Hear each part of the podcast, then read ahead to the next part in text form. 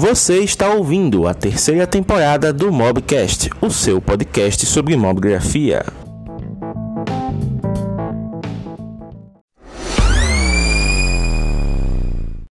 Então, Tiago, hoje a gente vai aqui fazer algo que é bem interessante, que é justamente responder as perguntas da comunidade. Tivemos seis perguntas enviadas pelos nossos queridos mobigrafistas e que com certeza vão esclarecer as dúvidas de muita gente. Você está animado para responder, cara, essas perguntas?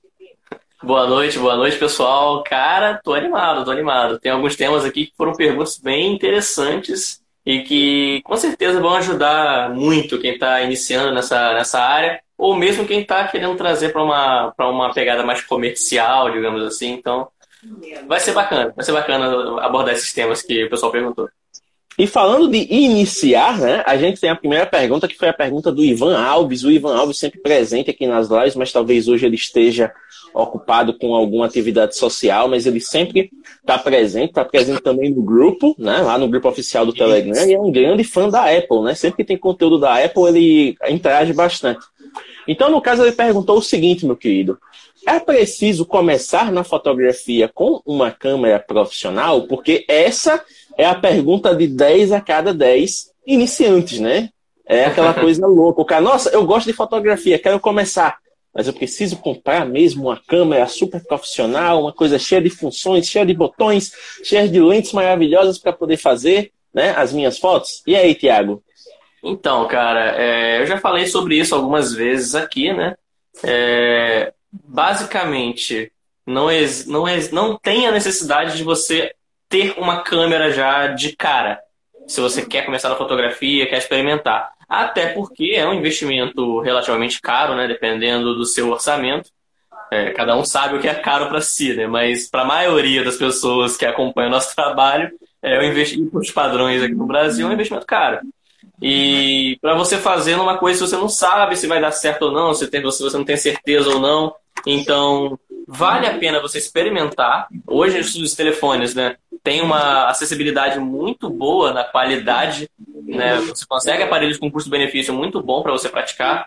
É, o próprio feed do Mobigrafano é um exemplo disso, né? O que, o que as pessoas conseguem fazer com smartphones da linha intermediária mesmo é, é, é algo maravilhoso.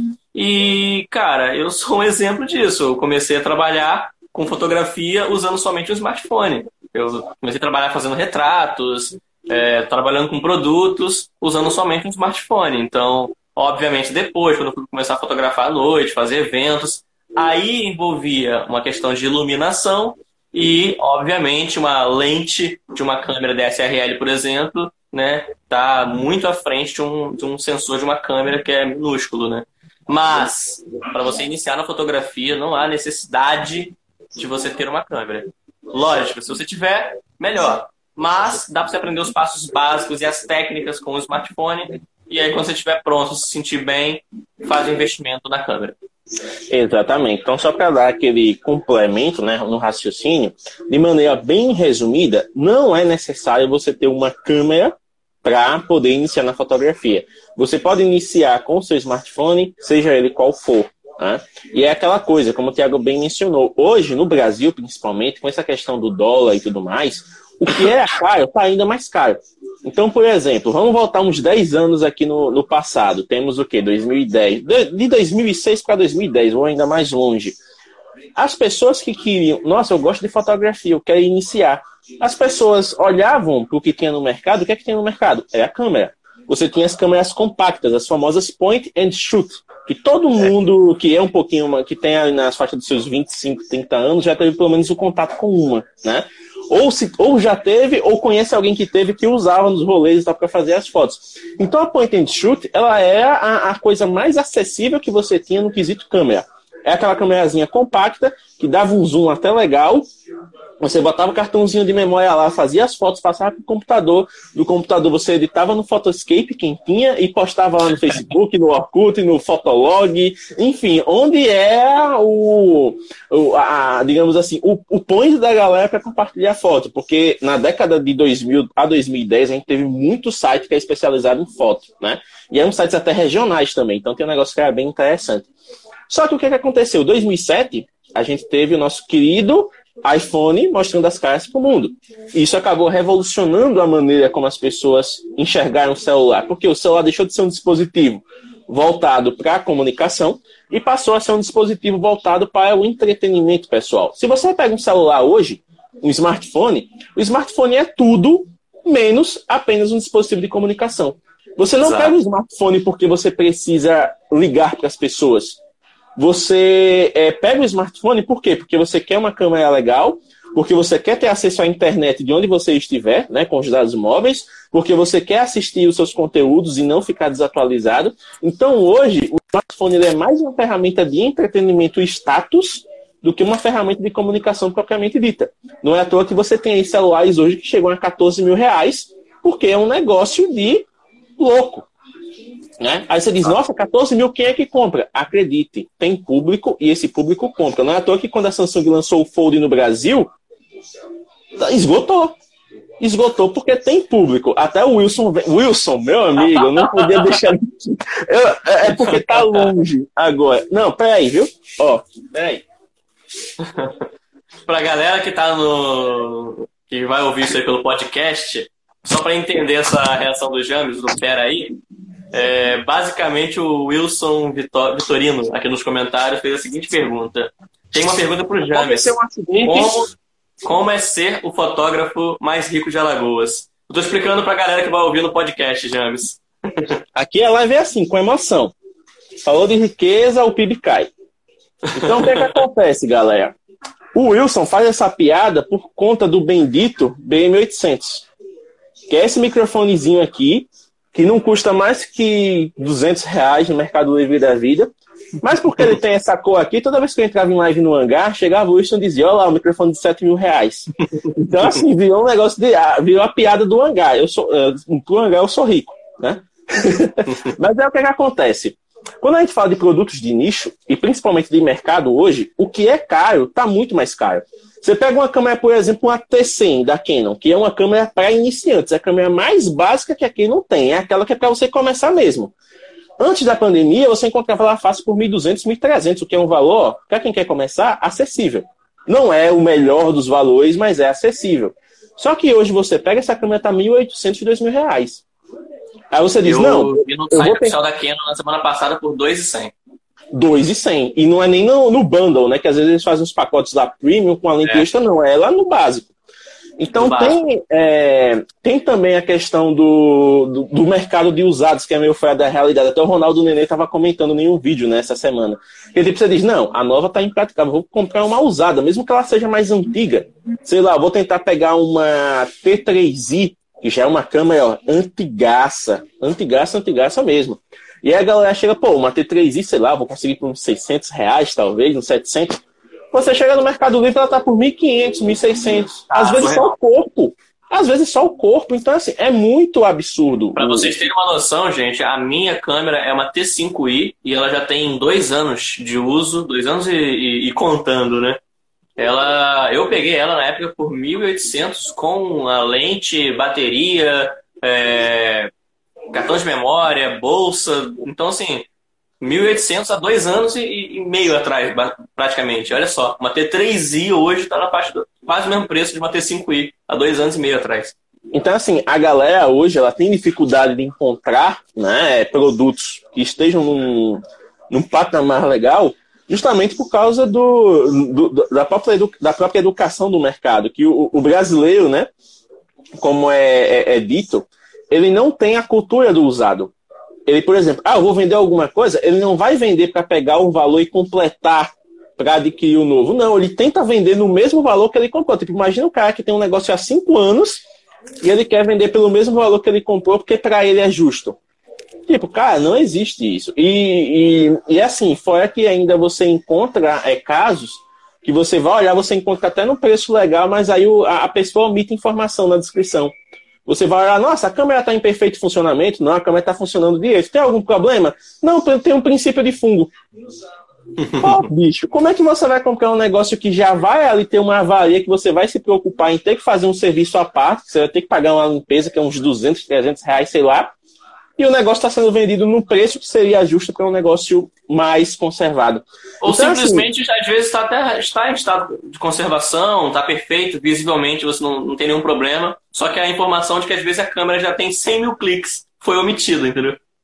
É, e a, e a gente fala dessa questão de cliques porque a quantidade média para uma câmera, né, principalmente Canon, Canon, Nikon ali na, na faixa tá é, 150 mil cliques, né, a vida útil.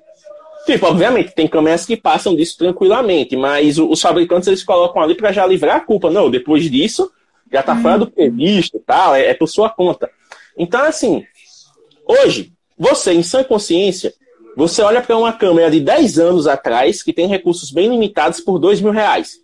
E o smartphone intermediário premium, que está ali recém-saído da, da, da, fabricante, com o melhor que ele pode oferecer no mercado esse ano, com processador bacana, com câmeras legais que dá para usar. Bom, você obviamente vai pagar os 2 mil no smartphone, não na câmera.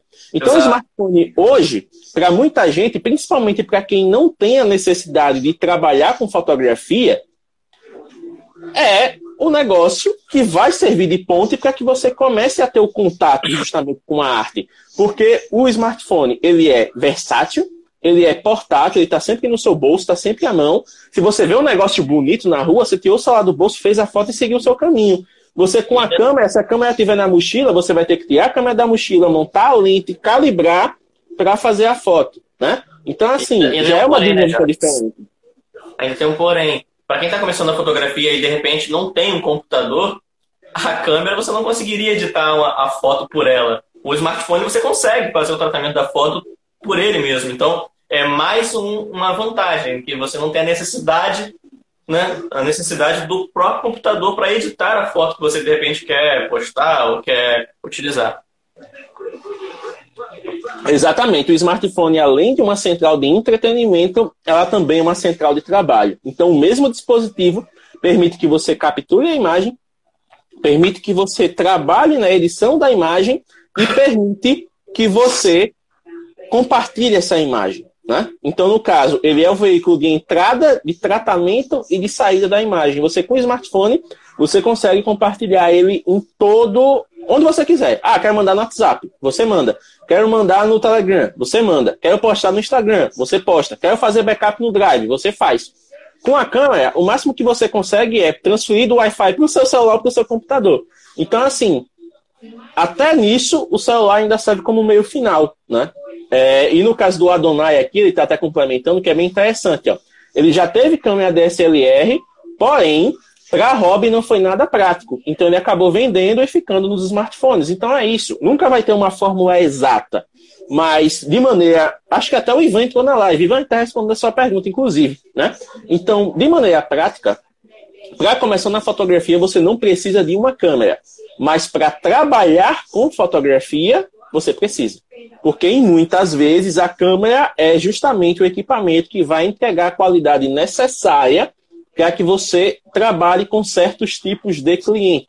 Se você vai fazer um job grande, você vai precisar de uma estrutura de iluminação, você talvez precise de um local específico e você vai precisar de um equipamento mais robusto. Né? Dá para fazer coisa com celular? Dá. Mas qualquer coisa que fuja do âmbito de rede social e que trabalhe, por exemplo, com, coisa, com é, eventos noturnos ou coisas que precisem de uma maior capacidade né, de, de, de, de captura de luz, o celular vai deixar a desejar e você pode acabar não entregando o resultado que o cliente precisa. Né? Então, para trabalho, é necessário que você tenha uma câmera. Para hobby, para simplesmente estudar, para se apaixonar pela fotografia, você não precisa ter uma câmera. O seu smartphone já supre muito bem essa necessidade. E se isso não fosse verdade, o Mobografando não existiria, porque aqui a gente mostra justamente o que vocês conseguem fazer com essa paixão que vocês têm por essa arte tão maravilhosa. Exatamente. Fechou essa primeira pergunta, acredito, James. Fechou e tá muito bacana. Ó, inclusive, a segunda pergunta também é uma dúvida, cara, que quase todo iniciante tem. Essa, e essa já é um debate legal. Essa, ó, Tiago, se ligue, pode contar. Eu não dou 15 segundos para assim que eu fizer a pergunta já começar a se manifestar a galera aí nos comentários. Ó, vamos lá. Essa pergunta foi do David Click. David Click ele mandou duas perguntas em sequência que são bem relevantes. Mas a gente vai focar nessa primeira agora. A pergunta que ele fez foi a seguinte: É válido no início fotografar por divulgação? É treta, Tiago, vai contigo. então, na verdade eu comecei a outra, que eu quero ver você primeiro começar essa. Não, tranquilo. Ó, o negócio é o seguinte. Todo mundo que segue páginas como, por exemplo, o Papo de Fotógrafo, é, revista Fox, entre outras páginas que são de é, voltadas para o fotógrafo profissional, que abordam a parte é, do bastidor né, do negócio de fotografia, já sabe que divulgação não é pagamento. A divulgação ela é um meio que pode lhe ser útil para alcançar clientes. Porém, apenas se essa divulgação for feita da maneira correta. Porque o que, é que acontece? O pessoal sempre usa o exemplo da blogueirinha de internet. Chega lá a menina interessada no seu trabalho, se você faz ensaio, né? Chega lá a menina interessada no seu trabalho, nossa, fulano, eu amo suas fotos, suas fotos são maravilhosas.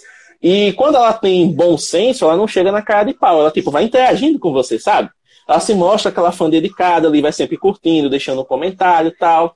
E aí depois ela chega no seu direct e diz: Olha, eu queria muito fazer uma sessão de fotos com você. Quanto é que você cobra? Aí você, não, eu tenho tais pacotes, faço em tais condições, né? Tem um trabalho, inclusive, que é voltado para digital influências, para posicionamento né, de imagem e tudo mais. E ela diz, pô, bacana. Que tal se a gente fizer uma parceria? E aí, meu amigo, nesse negócio de parceria, pernas são quebradas, amizades são desfeitas e xingamentos mentais são proferidos. Por quê? As pessoas criaram uma definição errônea de parceria na cabeça na, na cabeça da maioria das pessoas, o que é que significa parceria? Eu chego em alguém, proponho que ela faça algo de graça para mim, e a, a minha vantagem para ela é que eu divulgue os seus serviços.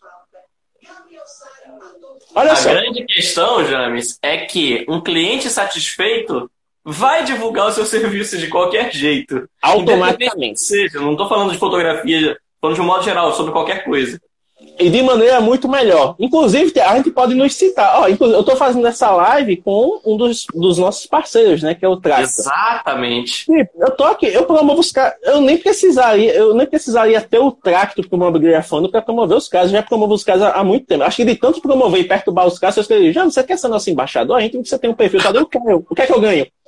Já vi na cara de pau, né? Mas brincadeiras à parte. É, é válido. Eu vou responder da, da seguinte maneira: é válido quando a divulgação é feita por alguém que você pode se alinhar de verdade. Então vamos lá, vamos continuar no exemplo da blogueirinha. É, tem aquelas meninas que tem um perfil, sei lá, com 2.000, 2.700 seguidores e tal, ela vem, olha, não, você faz as minhas fotos e eu te divulgo para os meus seguidores. E aí é o exemplo que o Thiago falou. Olha, na questão de divulgação de seguidor, um cliente meu que me paga, ele já vai divulgar automaticamente porque ele vai gostar do trabalho.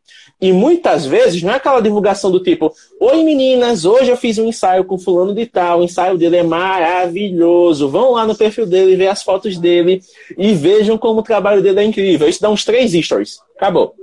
Quando você pega um cliente pagante, que tipo, a pessoa fica encantada com o seu trabalho, o que, é que ela vai fazer? Ela vai postar a foto que ela pagou no feed ela vai descrever a experiência completa que ela teve. Ela vai marcar o fotógrafo agradecendo de todo o coração, tipo, nossa, muito obrigado por todo o carinho que você teve e tal. Aí passa uma semana, aí o fotógrafo vai lá, posta uma outra foto do ensaio no feed dele, para portfólio. Essa pessoa vai lá, vai deixar um outro comentário quilométrico descrevendo tudo, dizendo não, faça, porque não profissional excelente e tal. Não satisfeita, ela ainda vai compartilhar isso nos stories, vai fazer mais uma e outra. Ela fica tão agradecida que qualquer pessoa que chegar assim, fulano, eu vi que você fez trabalho com fulano, você recomenda? De olho fechado. Ou então não precisa nem perguntar diretamente. Ai, fulano, eu vi que você fez um ensaio tal. Não, faça com fulano. Ela não vai nem te dar outra opção, vai dizer faça com fulano. Então, assim, um cliente satisfeito, um cliente fidelizado, ele vai ser seu embaixador pro resto da vida. Enquanto muitas vezes uma divulgação que aparenta ser maravilhosa não vai te dar ganho nenhum. Quer um outro exemplo, Tiago? Máfia do sorteio. Sabe aquele povo que chega assim, olha, não, a gente vai fazer um sorteio com um influenciador que tem 200 mil seguidores, é estimativa garantida de você crescer uns 5 mil seguidores, você precisa apenas pagar 200 reais para ser um patrocinador do sorteio. Topa? Caraca, então, rola assim, isso? Eu nem sabia que rolava.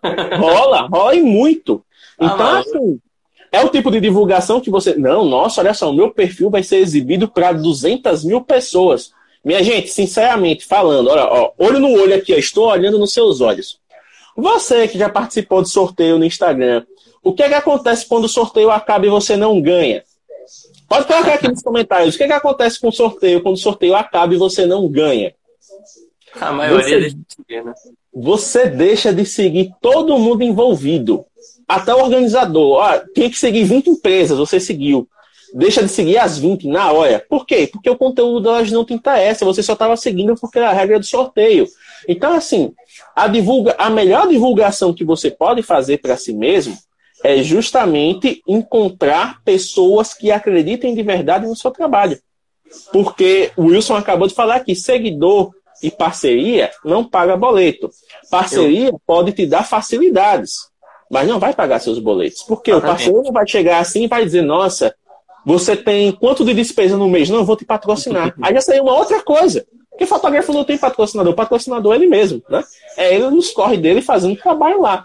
Então, assim, é válido se você tomar o cuidado de não se envolver com gente que não vai te levar a canto nenhum. Exatamente. Eu vou contar três exemplos rápidos aqui, né? É, O primeiro, dois deles eu posso citar porque são pessoas que viraram parceiras minhas de, de, de longa, de longa data já. É, um exemplo é, é, eu trabalho muito, né, para quem não sabe, na linha do sensual e tudo mais, e é uma área bem delicada. Você tem que ter realmente um- uma confiança de quem está te contratando, porque não é qualquer ensaio, né? Envolve muita confiança por tratar de, de coisas delicadas, como corpo e nudez, enfim. É, dito isso, tem uma pessoa, né, que é uma, uma, uma mulher que eu sempre estou fotografando, né, uma modelo, e muita gente pensa que ela tem uma parceria comigo, que ela está sempre recebendo ensaios de graça. Metade dos ensaios, sim, foi, foram, foi, eu a convidei, mas avaliando o perfil dela. Ela tinha 4 mil seguidores, na época eu estava começando carreira, então não tinha ainda muita gente me acompanhando. Eu avaliei o que ela postava. Era muita coisa sobre moda, sobre roupa, sobre maquiagem, cabelo. E a maioria, assim, esmagadora, né, é, a quantidade esma- esmagadora de pessoas que acompanhavam o trabalho dela, o perfil dela, eram mulheres. Ou seja, meu público-alvo. Aham. Então, essa é a parceria que é inteligente para você. Porque a maioria das pessoas que acompanhavam ela eram mulheres, naquela faixa etária de 20 e poucos anos, que em média é o público que consome o meu trabalho. Fiz a proposta para ela, ela topou, a gente fez um ensaio, ok. Só que aí é que tá, ela adorou meu trabalho, falou bem demais. Eu só fiz a proposta para fazer um ensaio e ela divulgar meu trabalho no, no feed dela normalmente como qualquer outra, qualquer outra foto. Ela gostou tanto que postava nos stories, vivia faz- falando sobre mim na, na, na- na página dela. E em uma outra oportunidade, ela me chamou e me contratou. Ela não veio nem pedindo parceria, ela me contratou para fazer fotos. Dito isso, fiz o trabalho, recebi o pagamento, outro trabalho. Aí surgiu uma oportunidade de fazer um ensaio. Chamei ela de novo, parceria. Ela nessa altura já tinha 8 mil seguidores, né, seguidores no, no Instagram. Olha a, a- a oportunidade de abranger mais pessoas que não conheciam o meu trabalho. Ok. Retorno? Tive. Mais três clientes que vieram para mim por conta do perfil dela. Viram meu trabalho no perfil dela, rendeu. Tô vendo que tá sendo produtivo, né? Propus uma nova parceria lá na frente, porque ela já tinha 12 mil seguidores. Né? Então, quer dizer, já veio mais cliente, inclusive, por conta do perfil dela. Essa é a parceria que te ajuda, porque você tá vendo que tá trazendo resultado. Agora, aquela pessoa que, sei lá, tem mil seguidores, 80% do público é masculino e não é o seu público-alvo, não seria o meu público-alvo. Não é uma coisa inteligente para mim. Então, para fazer parceria, você tem que avaliar com quem você está fazendo parceria, avaliar o perfil da pessoa e saber se vai ser algo bom para ela e para você também. Porque se for algo bom somente para uma pessoa, não é parceria. Entendeu? É simplesmente assim. Inclusive, é, essa introdução já responde, meio que responde a terceira pergunta, né, do, que é a pergunta do David também, que é a questão de como conseguir os primeiros parceiros na fotografia. Então, é aquela coisa, que é, é justamente isso que o Tiago falou. Primeiro, a definição de parceria. Parceria é algo que é vantajoso para ambas as partes. Não é só um ganhar, todas as partes têm que ganhar. Então, nesse caso dele, né, que ele acabou de falar, ele fez parceria com uma influenciadora que tinha acesso ao público-alvo que ele precisa atingir e que, ao mesmo tempo, precisava do serviço dele. Não é um negócio tipo, olha, vamos fazer umas fotos aqui para que eu possa alcançar os seus clientes. A pessoa diz, mas eu nem quero foto agora, para que eu vou fazer parceria com fotógrafo? Então tem muito disso, tem que estar alinhado. Aí você diz, ah, James, essa parceria com o Cracto que você tem aí é simples. Eu sou criador de conteúdo, os caras são uma plataforma de criação de conteúdo. Eu tenho um projeto gigante, né? Nós temos um projeto gigante, graças a vocês que estão grafando, e todo o conteúdo que a gente cria é criado no Tracto. Dos caras é vantagem. A gente está tá oferecendo para eles uma base que eles não alcançariam naturalmente. Então, vale para eles, por exemplo, fornecer o acesso premium para a gente na faixa, enquanto a gente promove a ferramenta, não por ter essa parceria, mas porque a gente gosta, é um negócio benéfico, tá? Então, assim, quer alcançar os primeiros parceiros? Pensa primeiro. Quem é o tipo de pessoa que você quer junto com você, certo? Isso é importante, porque se o parceiro não tiver os mesmos valores que você se o parceiro não tiver a, a mesma forma de trabalhar que você, se ele não enxergar é, o objetivo a ser alcançado do mesmo jeito que você, não adianta. Porque, por exemplo, nada adianta você ser um fotógrafo que trabalha com experiências super, digamos assim, é, super detalhadas, super personalizadas, e fazer parceria com alguém que vai querer volume de gente a toque de caixa. Só vai trabalhar ali num negócio formatado que vai dizer, ah, não, tá, tá muito pouco cliente. Eu vai, poxa, mas o meu trabalho é experiência. Não, mas tem que ter uns três, quatro.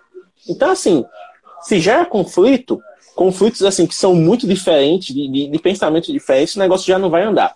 Então, tenta encontrar parceiros que têm os mesmos valores que você, parceiros que atendem o mesmo público-alvo que você e parceiros que, ao fazer parceria com você, também vão ganhar junto contigo. Então, vamos focar aqui. A nossa questão aqui, né, Tiago, a gente trabalha com ensaio. Ensaio feminino. Então, por exemplo, para a gente faz sentido ter parceria com maquiadora, porque maquiadora atende mulheres. E geralmente, quando as maquiadoras atendem mulheres, essas mulheres elas estão o quê? Se preparando para uma festa, se preparando para um evento social, se preparando para um casamento, e todas são situações em que o fotógrafo pode atuar. Então, nesse caso, ambos ganham, porque atende o mesmo tipo de público. Agora, Exato. se eu sou um fotógrafo que trabalha exclusivamente com o público feminino, adianta eu fazer uma parceria com uma barbearia gourmet, macho alfa, daquelas que tomam cerveja com bigode molhado? Não vai ter público meu lá. Tipo, nem o parceiro vai se aproveitar, porque não é o tipo, o tipo de trabalho que eu costumo oferecer, e nem eu vou me nem eu vou me aproveitar, aproveitar no caso, né? Nem eu vou ter retorno, porque não é o público-alvo que eu quero alcançar. Então Agora, tem que pensar com lógica. Tem outra questão também, né? São, é, essa é uma questão, obviamente, totalmente pertinente, porque é válido do, do, do interesse de ambos. Mas, por exemplo, essa semana eu recebi uma proposta de parceria de um, de um sex shop. Eu até esqueci de comentar com algumas pessoas mais próximas, mas eu recebi essa semana uma proposta de um sex shop para fazer parceria. É, para fotografar é, produtos, eu ia dar brindes de produtos, olha só a, a, a parceria, eu ia dar brindes do, do sex shop para possíveis clientes. Cara, eu trabalho com sensual e o natural. De uma E o meu discurso sempre foi tentar tirar um pouco da, do, da conotação sexual que algumas pessoas ainda têm sobre ensaios sensuais. Então, obviamente, eu recusei a parceria, eu ouvi, agradeci, mas não era algo que interessava a minha proposta, porque justamente iria trazer uma conotação sexual que eu sempre tento tirar dos meus ensaios, entendeu? Então, uma parceria que não faria sentido para mim. Então, avaliar a parceria é muito importante para você, para você fazer o seu negócio andar. Então vejam que é justamente a questão dos valores. Os valores têm que estar alinhados. O valor do seu trabalho não pode ser diferente do valor do seu parceiro, senão você vai criar um, algo que vai ser totalmente fora de contexto com aquilo que você sempre pegou. Então, nesse caso do Tiago, foi bem pertinente. Se ele trabalha com uma experiência que é justamente para naturalizar o sensual e de repente ele vem com um negócio totalmente sexual, tipo, quebra o discurso que ele trabalhou ao longo de dois anos de carreira. E aí? Vale a pena ter esse tipo de coisa só por causa de uma parceria que vai render alguns brindes, né? Que em muitos casos, as parcerias, isso é normal, tá, gente? Em muitos casos, as parcerias elas são de curtíssimo prazo. Elas são apenas para ações específicas. Então, por exemplo, Tiago, é, ele me falou né, que quando ele fez o primeiro trabalho dele foi para um curso de, de churrasco, que é um negócio que é totalmente é, a parte do que ele fazia.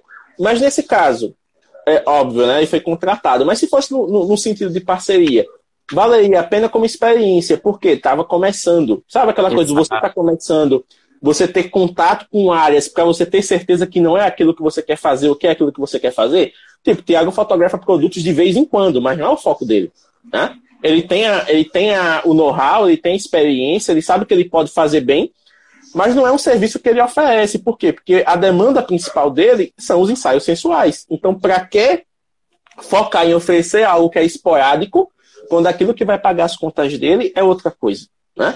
Então, nesse aspecto, você pode até ter várias áreas de atuação, mas as suas parcerias elas têm que alimentar a, a, a sua coisa principal. Né? Ela tem que alimentar aquilo que traz retorno para você porque senão não vale a pena. Então vamos lá, mais um exemplo.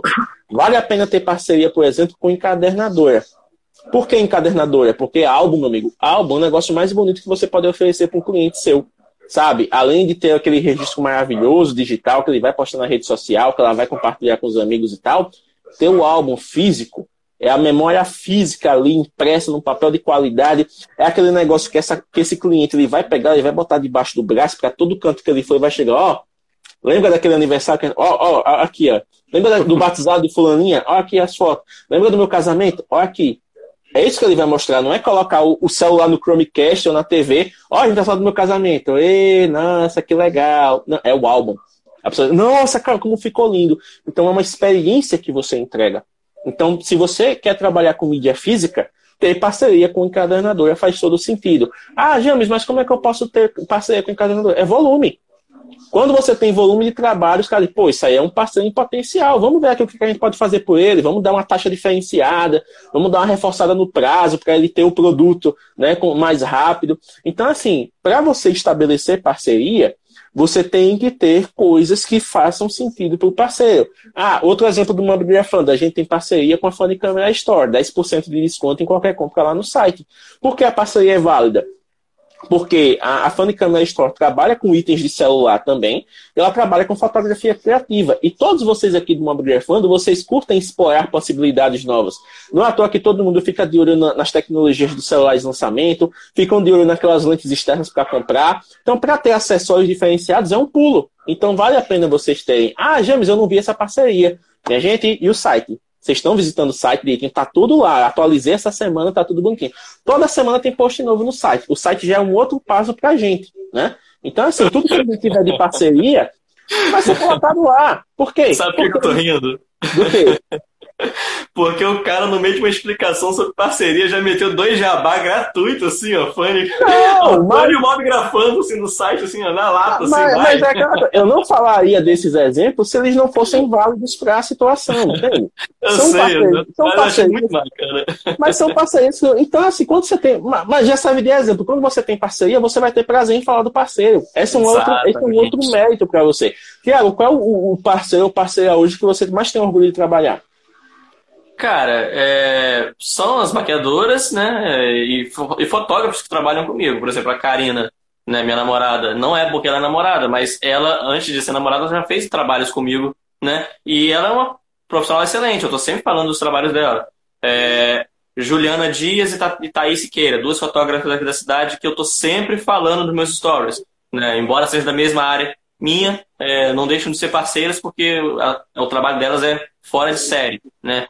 É, Thaís Raboni foi uma maquiadora que trabalhou muito comigo no, no meu início de carreira. Tô sempre falando deles. Então, é, dela. Então, assim, são pessoas que eu tô sempre divulgando, sempre falando que são parceiras minhas.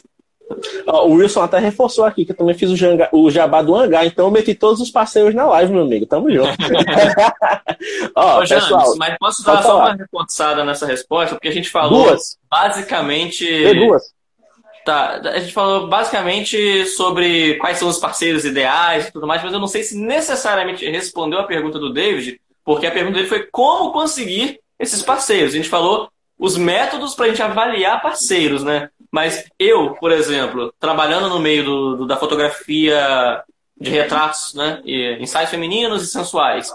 Eu, se eu quero buscar um parceiro, de repente eu vou em lojas né, que vende peças de roupa íntimas e tudo mais, caso queira uma parceria com alguma loja desse tipo, e tentar propor. Propor uma, algumas peças de, para os clientes em troca de divulgação, é, é, que eu fotografo, ah, né? Eu fotografo minhas clientes, elas autorizando as postagens, essas fotos vão para a página da, da, da, da dessas lojas de peças íntimas, que é portfólio para elas. Ao mesmo tempo, eu ganho peças para beneficiar as minhas clientes que já iriam me contratar de qualquer forma. Então, essa seria uma parceria que eu acharia válida fazer caso eu quisesse.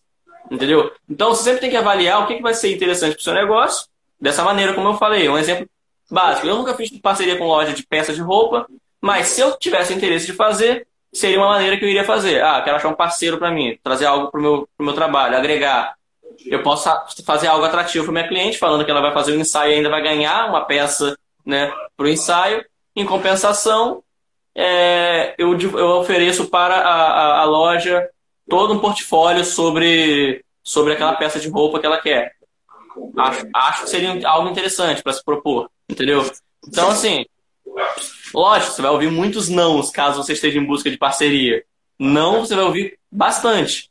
Mas, a partir do momento que, você, que alguma loja ou algum parceiro entender que sua proposta também é vantajosa para ele, você vai ouvir um sim. Então, assim, basta você formular certinho o seu planejamento e a sua proposta, lógico, não pensando somente em você, pensando também na, nas vantagens para quem você está oferecendo a proposta de parceria, que eu acho que vai ser algo bacana para se fazer, entendeu? Mas sempre avaliando o seu trabalho e para quem você está pedindo parceria.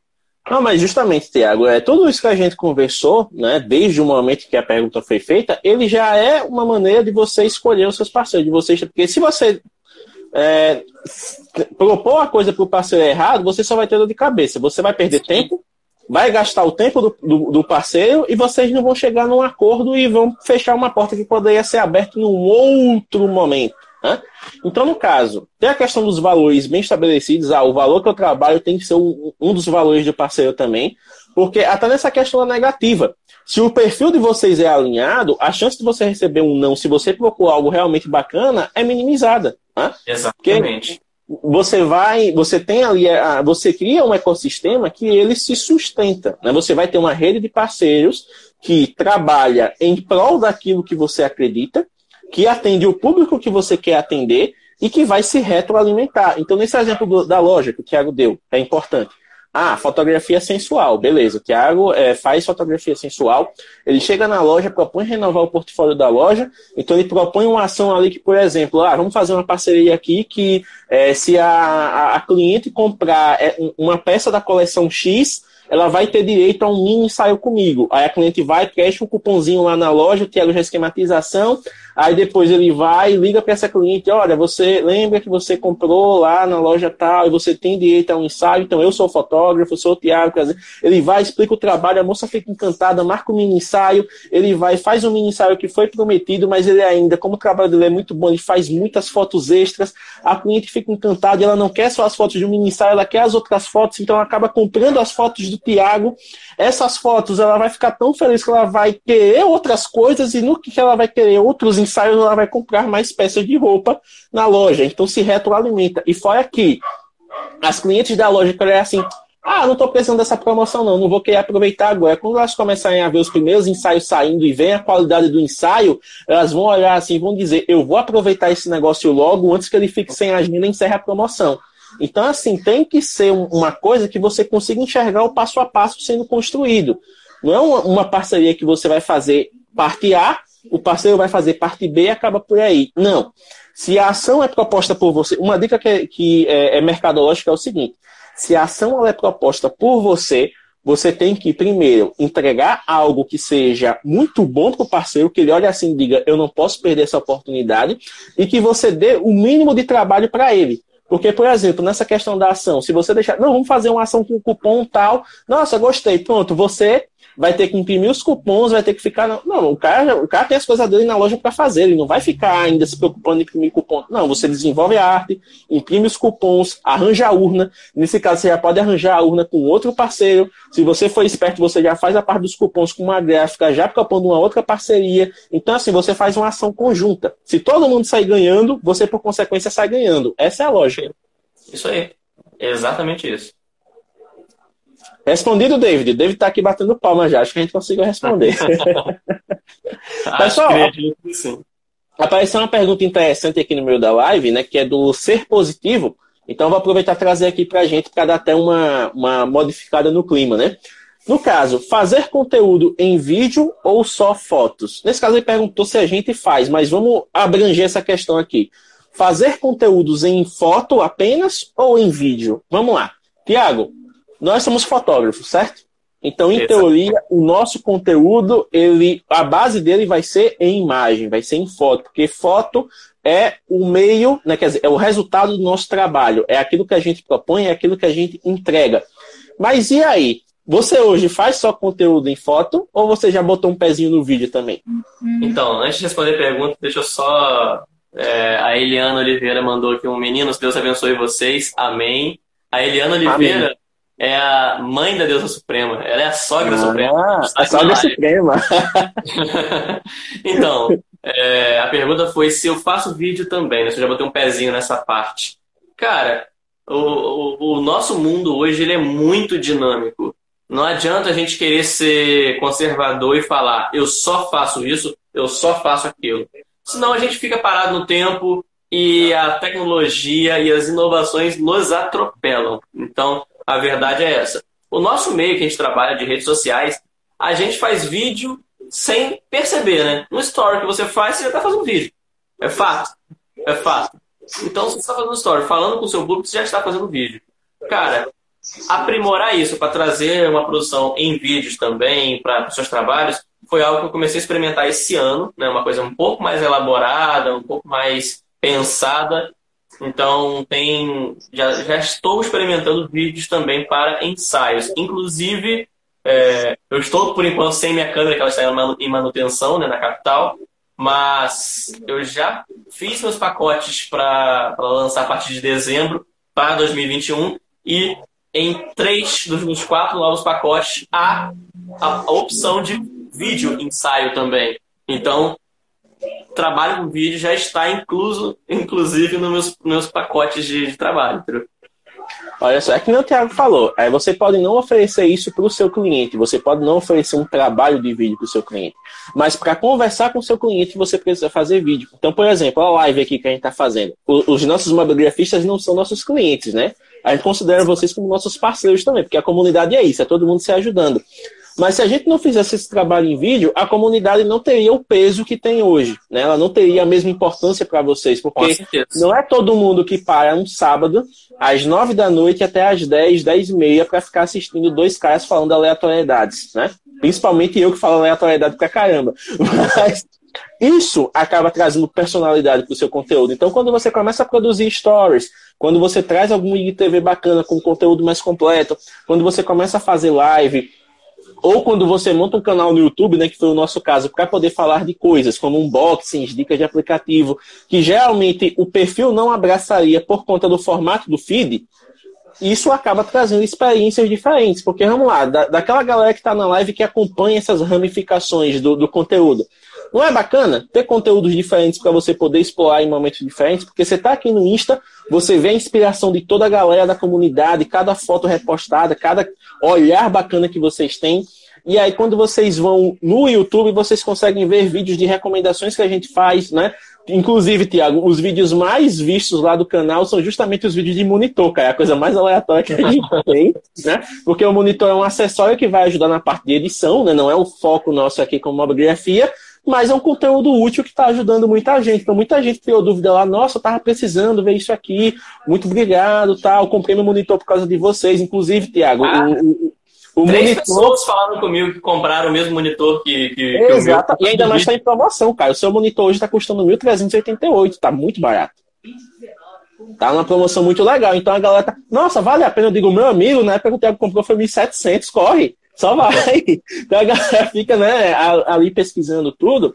E aí tem a questão do, do, próprio site, que agora o site tem um conteúdo muito mais completo, com artigos de blog, mostrando os parceiros também, que vocês podem usufruir dos serviços. Aí tem o grupo do Telegram, que é para vocês interagirem de uma maneira que vocês não conseguem aqui, né? Trabalhando, dando dicas um para o outro. Tipo, essa semana foi muito bacana lá, a galera falando de acessório de fotografia, falando de celular antigo, né? Celular analógico, analógico não, falando de celular retrô, falando de, de, de, de Apple lançando coisa nova. Celular e... analógico, você bugou minha mente agora. Não, eu que buguei agora. Eu olhei para o negócio aqui e vi analógico, não sei porquê. Mas, tipo, celular retrô, é, os lançamentos da Apple, então, assim, a galera é sempre muito ativa lá. Sempre que você chega, tem um assunto rolando, tem algo que você consegue contribuir. Então, assim, o vídeo, ele abre portas para que as pessoas vejam quem é que está por trás do projeto. Sabe? A, é, foto, a foto lá no feed, a foto lá no feed, principalmente no caso do fotógrafo, a foto ela ajuda a mostrar o resultado. É aquela coisa que a pessoa vai olhar e vai dizer: caramba, o trabalho do cara é bom. Mas o vídeo é aquilo que mostra quem o fotógrafo é. Né? Porque, por exemplo, o cara faz lá um, um bastidores, ele no ensaio dirigindo a modelo, trabalhando ali a experiência, a maneira como ele escolhe os locais, como ele olha para as cenas e diz, não, a composição vai ser aqui porque aqui a luz está bacana. Então, assim, o vídeo, ele ajuda a mostrar a pessoa por trás do trabalho. O feed é o trabalho, o vídeo é a pessoa por trás do trabalho. E uma máxima... Só um minuto, Thiago. E uma máxima que sempre acontece em qualquer coisa. Por mais que você esteja pensando numa Apple da vida, numa Asus, em qualquer coisa, numa empresa que seja gigante, são pessoas que vendem coisas para pessoas, são pessoas que compram coisas de pessoas. Ou seja, relação de compra e venda é sempre pessoa com pessoa. Pessoas confiam em pessoas e essa confiança é o que faz com que vocês desenvolvam suas atividades. Pode falar, Tiago. Não, eu só tinha chamado porque eu achei que o áudio tivesse cortado, mas acho que foi só uma falhazinha para mim já voltou. Ah, aquela é. falhadinha típica da internet, sempre dá um bugzinho. É, então. Mas isso que você falou é muito real. Inclusive, eu comecei a, a fazer stories e mostrar minha cara no meu trabalho, né, no meu perfil, quando eu comecei a fazer a minha página ser algo mais né, comercial, já que eu precisava de dinheiro para me manter. Né? Antes era só um hobby. E por que isso? Porque justamente eu trabalho com sensual, com nu. Cara, as fotos no perfil, ok. Foto, perfil com foto na, no feed de sensual tem aos montes. Mas polêmicas envolvendo fotógrafos também de sensual e de nu existem aos montes. Então, no meu, na minha área, existe uma coisa chamada confiança. E a confiança só vem da identificação primeiro. O primeiro passo é a pessoa identificar-se com quem está fazendo o trabalho. E aí ela vai começar a acompanhar. E se ela sentir confiança, ela possivelmente vai vir e te contratar. Então, eu comecei a botar minha cara, falar sobre os temas que eu falava na fotografia, mostrar meus pontos de vista, é, começava a mostrar. Eu já fiz, inclusive, acho que teve até uma live que a gente fez justamente sobre os stories que eu postei na época que a gente Sim. nem era parceiro aqui no Mob Grafando ainda, né? É, que eu, eu postei uma sequência de stories mostrando como que é uma postura de um fotógrafo na hora de dirigir uma modelo no sensual, que ele não deve tocar na modelo. Mostrei todas as possibilidades possíveis de ele dirigir a modelo sem encostar nela, justamente para as pessoas perceberem como é o meu trabalho, porque elas vão se identificar. Se elas se identificarem e sentirem confiança com você, a possibilidade de elas continuarem acompanhando o seu trabalho é infinitamente maior. Entendeu? Então, os vídeos servem para justamente isso, você mostrar quem é a pessoa por trás do trabalho. Postar uma foto no feed é fácil. Você conversar com o seu público e mostrar a sua personalidade para eles é o barato da parada, entendeu? Olha só, muito importante isso, e só para fechar né, a pergunta do ser positivo, primeiro, o vídeo é importante por causa desses fatores que a gente falou, mas é possível sim você criar conteúdo sem precisar fazer vídeo. A questão é que, uma vez que você escolha esse posicionamento, você tem que encontrar outras formas de interagir com seu público, né? Porque não adianta só criar o conteúdo e postar e esperar que a galera reaja. Não, você tem que criar aberturas para que haja um diálogo. Então, ah, você não é muito de aparecer, mas você pode usar, por exemplo, os recursos de enquete do Instagram, deixar a caixinha de pergunta que nem a gente fez para poder responder aqui o pessoal. Se a gente não tivesse feito essa live para responder, a gente poderia responder por texto, né? Que é coisa que o, o, Rafael Petroco lá no Papo de Fotógrafo faz e faz muito bem, né? Que ele faz várias perguntinhas e vai respondendo lá com, com os textinhos que fica bem legal. Então, assim, é definir a maneira que você quer trabalhar com o seu público e encontrar formas de fazer com que ele se sinta à vontade em interagir com você.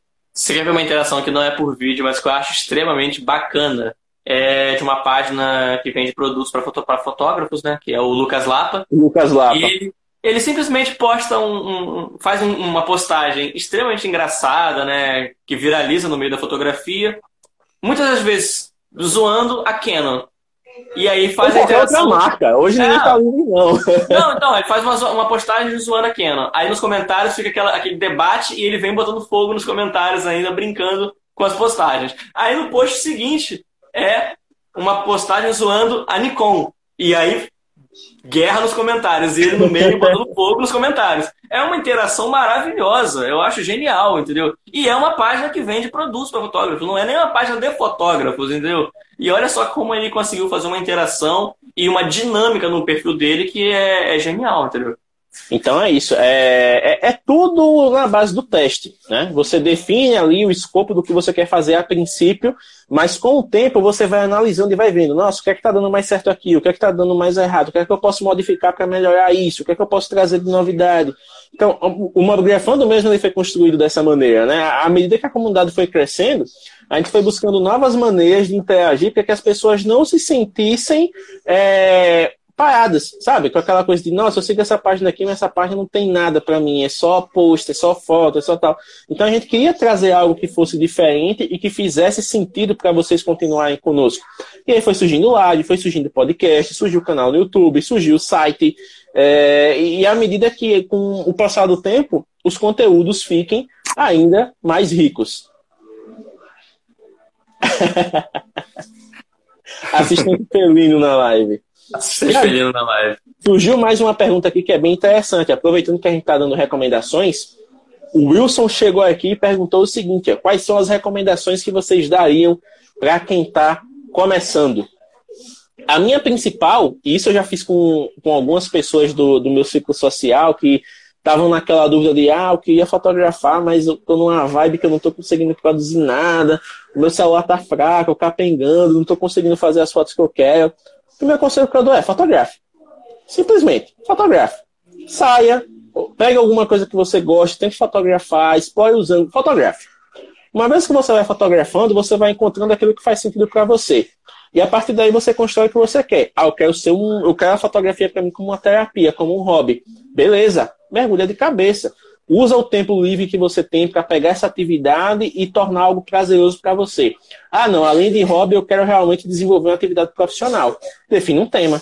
Ah, eu quero começar com ensaio, então eu quero fazer foto de produto, eu quero fotografar comida para restaurante. Define o tema.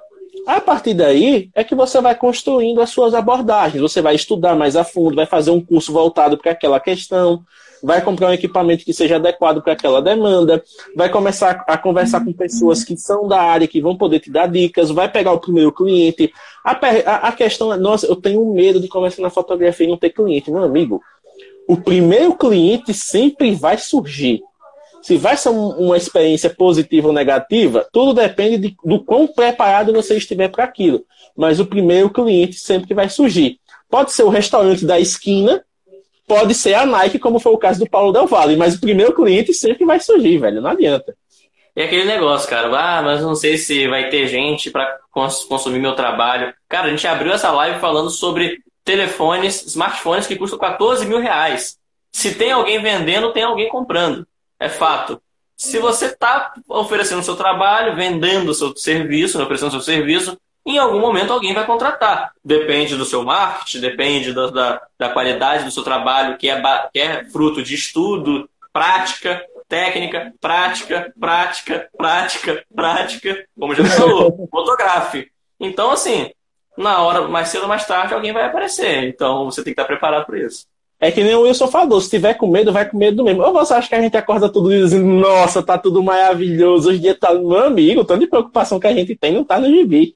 Eu posso falar real? A última, do, último, do último trabalho que eu fiz? Pode falar. É, minha câmera parou a, na véspera do, do, do, trabalho. Eu tive que pegar uma câmera reserva emprestada, né? A câmera da Karina, é, a lente dela parou, então ela estava sem lente. Eu consegui uma outra câmera para ela poder fotografar comigo nesse, nesse trabalho. Então ela tá, ela acostumada full com Nikon, do nada pegou uma câmera Canon para trabalhar comigo. Então, assim, é, é uma mudança brusca, né? Porque é totalmente diferente a posição dos botões, a maneira como você vai controlar ISO e tal. Cara, ela não titubeou. Bora, vamos trabalhar. Então, assim, vai, vai, só, só vai. Ah, porque é aquela coisa, uma vez que você faz, o medo passa. Se você não for, você vai ficar com medo pelo resto da vida. Exatamente. Só vai, só vai. Né? É, a questão de fotografar, fotografar é uma construção, é o que eu sempre digo toda vez. A gente melhora a cada clique. Melhora não apenas como profissional, mas como pessoa também. E o Wilson tá falando aqui, Wilson, nem quem não eu tenho, cara. Não vem com essa não. Essas piadinhas de rico aí.